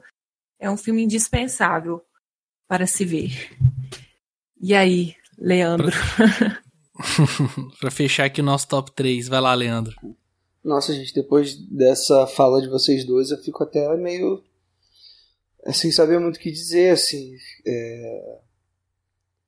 Realmente, é, é, muito difícil isso tudo, e acho que falar sobre uma bet, quer dizer, isso aí, tudo que vocês falaram, é o exemplo maior, assim, da importância da gente estar tá falando de um diretor como, como Mambete aqui no plano sequência. E é isso, eu fico muito, como eu já falei ao longo do programa, fico pensando como seria se o Mambete estivesse vivo ainda hoje, sabe? Que filmes ele estaria produzindo? Será, será que ele estaria conseguindo produzir filmes? É, como teria sido, enfim, se dado esse desenvolvimento da linguagem dele e tudo mais? É um cara que deixa uma lacuna imensa mesmo, assim, para a história do cinema é, ao passo que foi um cara que construiu muito esse próprio cinema também, assim. E, e é isso, assim, vocês já falaram também, mas eu reforço aqui, fico muito triste por não termos conseguido é, ter acesso ao Hienas. Eu, por acaso, ano passado, perdi uma dessas oportunidades únicas na vida, quando eu fiz um mini curso ministrado pela professora Janaína Oliveira, é, aqui no Rio. Ela é idealizadora e coordenadora do FICINE, que é o Fórum Itinerante de Cinema Negro. E esse mini curso era sobre cinema africano, enfim, era uma coisa bem básica, assim, mas muito interessante, muito bacana de se introduzir a esse tema e esses diretores e tal. E no final do curso foi exibido o Ienas em película no Cinemazon, que é o cineclube do Consulado da França aqui no Rio. É, eu infelizmente não, não, não pude ir no dia e tudo mais, estava trabalhando. É, fico triste a gente não poder ter acesso a ele, mas espero que assim como o Tukbook é, esse filme tenha um trato bacana, sabe? Seja restaurado, seja lançado. É, a gente fica na guarda, né, aqui. Mas de todo modo, o papo foi incrível. É, adorei é, conversar sobre o Mambete com todos vocês. Reforço aqui o pedido para a gente, enfim, para vocês ouvintes assistirem o, o documentário que a gente vai linkar aí nos hiperlinks sobre o Mambete, que mostra ele falando algumas coisas. É muito interessante assim a gente ver o próprio diretor se expressando e as coisas que ele fala extra filme assim. Eu acho que agregam muito a nossa visão assim. É, e tem uma frase dele que eu particularmente gosto muito, assim, que me encantou muito quando eu vi, que é sempre que você quiser ver as luzes, feche seus olhos. Acho que essa frase dá conta do como ele confiava no poder da imaginação, no poder do cinema e como a imagem reflete o cinema do Mambete. Né? É, bom, top 3. Cara, falar que de todos os diretores que a gente já, abordou aqui, sei lá, Tati, Paul Thomas Anderson, Del Toro, eu acho que esse aqui foi o mais difícil de fazer o top 3, assim. Mas eu gosto de, gostei de todos os cinco filmes que eu assisti. É... Mas eu acho que o, o Boy eu colocaria em terceiro, o Tukibuk em segundo e o primeiro, A Pequena Vendedora de Soleil, porque eu acho que são três filmes que dão conta de diferentes processos do cinema do, do Mambete. Eu acho que A Pequena Vendedora de Soleil é o filme mais acessível dele, mas ao mesmo tempo talvez seja o filme mais evocativo, o filme mais otimista, o, filme mais uh, catártico uh, dele. Talvez o Tukbook seja um pouco mais interessante do ponto de vista de, de, de, linguagem, assim, que eu acho que falta um pouquinho no, no A Pequena Vendedora. Mas ao mesmo tempo é o filme que mais me encanta, assim. E o Bad Boy é um. Nossa, uma aula de. um exercício de linguagem fabuloso, assim, que vai ficar na minha mente é, para sempre, assim. E fazer uma menção honrosa ao Le Funk, que me conquistou muito também com aquele protagonista incrível. É, acho que é isso, fechei. Fica assim então o nosso top 3. Eu quero agradecer a Laura mais uma vez por ter aceitado o convite para gravar com a gente e pedir para ela deixar aqui o jabá. Oi, gente. É, então, eu escrevo para o Cinematório, eu escrevo também para o Falha de Cinema, que é um blog no Medium que foi criado pela ocupação da Falha em 2016. Então, e que a gente também tem um podcast que a galera tá mandando muito bem. Então, segue a gente lá no, no Medium. Sigam o Fale Cinema, maravilhoso podcast incrível. Beijo pra galera. O cinema é a mágica a serviço dos sonhos. Com essa frase do Bambete, eu quero encerrar esse programa e agradecer a companhia mais especial da Laura. Oh, valeu, gente. Do Fernando. Opa, tamo aí. Do Leandro. Obrigado, Pedro. E da Marina. Obrigada. Mês que vem a gente está de volta com mais um ótimo debate sobre a filmografia de algum ou alguma grande cineasta. Tchau, tchau, gente. Tchau. Tchau. Tchau. Tchau de Teletubbies foi esse, né? né? Nossa. de novo, de novo. Pode crer.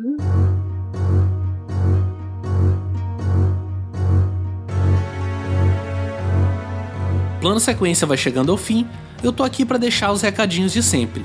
Queria agradecer a todo mundo que mandou seu feedback sobre os nossos últimos programas e deixar aqui nossos canais de contato se você quiser enviar comentários, dúvidas ou sugestão de temas. Você pode nos encontrar em facebook.com barra Plano Sequência Podcast, no Twitter, arroba PlanoSecCast, Plano SEQcast, no post desse episódio em cinematório.com.br, cinematório sem acento, ou então através do e-mail planosequência@cinematório.com.br. Plano Sequência tudo junto e sem acento. E se você ouve o Plano Sequência e gostaria de nos ajudar a atingir um público ainda maior, avalie o podcast no iTunes para que possamos ter mais visibilidade dentro da plataforma. O Plano Sequência, assim como o demais podcasts do Cinematório, é possível graças à sua contribuição.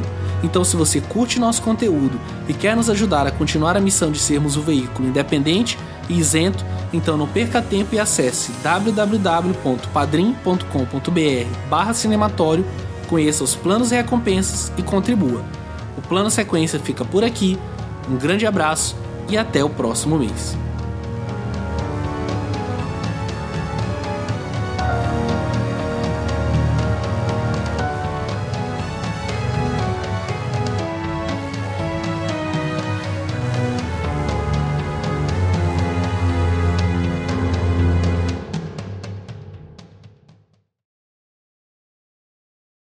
Nossa, a gente, eu podia ter mandado um beijo pro Madeixa. Olha, perdi minha, minha chance. Manda agora aí, Marina, que o, que o Pedro dá um jeito de colocar na Ah, é. edição.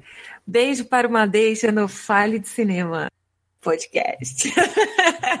bem natural, bem natural. Hum, totalmente, totalmente orgânico. Pronto, acabou. E atenção! No mês de setembro, o Plano Sequência completa o seu primeiro aniversário e a gente vai ter um programa mais que especial. A gente vai falar sobre o diretor britânico David Lean. A gente chegou ao nome dele depois de uma votação que foi feita em nossas redes sociais, a partir de sugestões feitas pela nossa equipe e também pelos nossos padrinhos. Espero que vocês curtam o programa.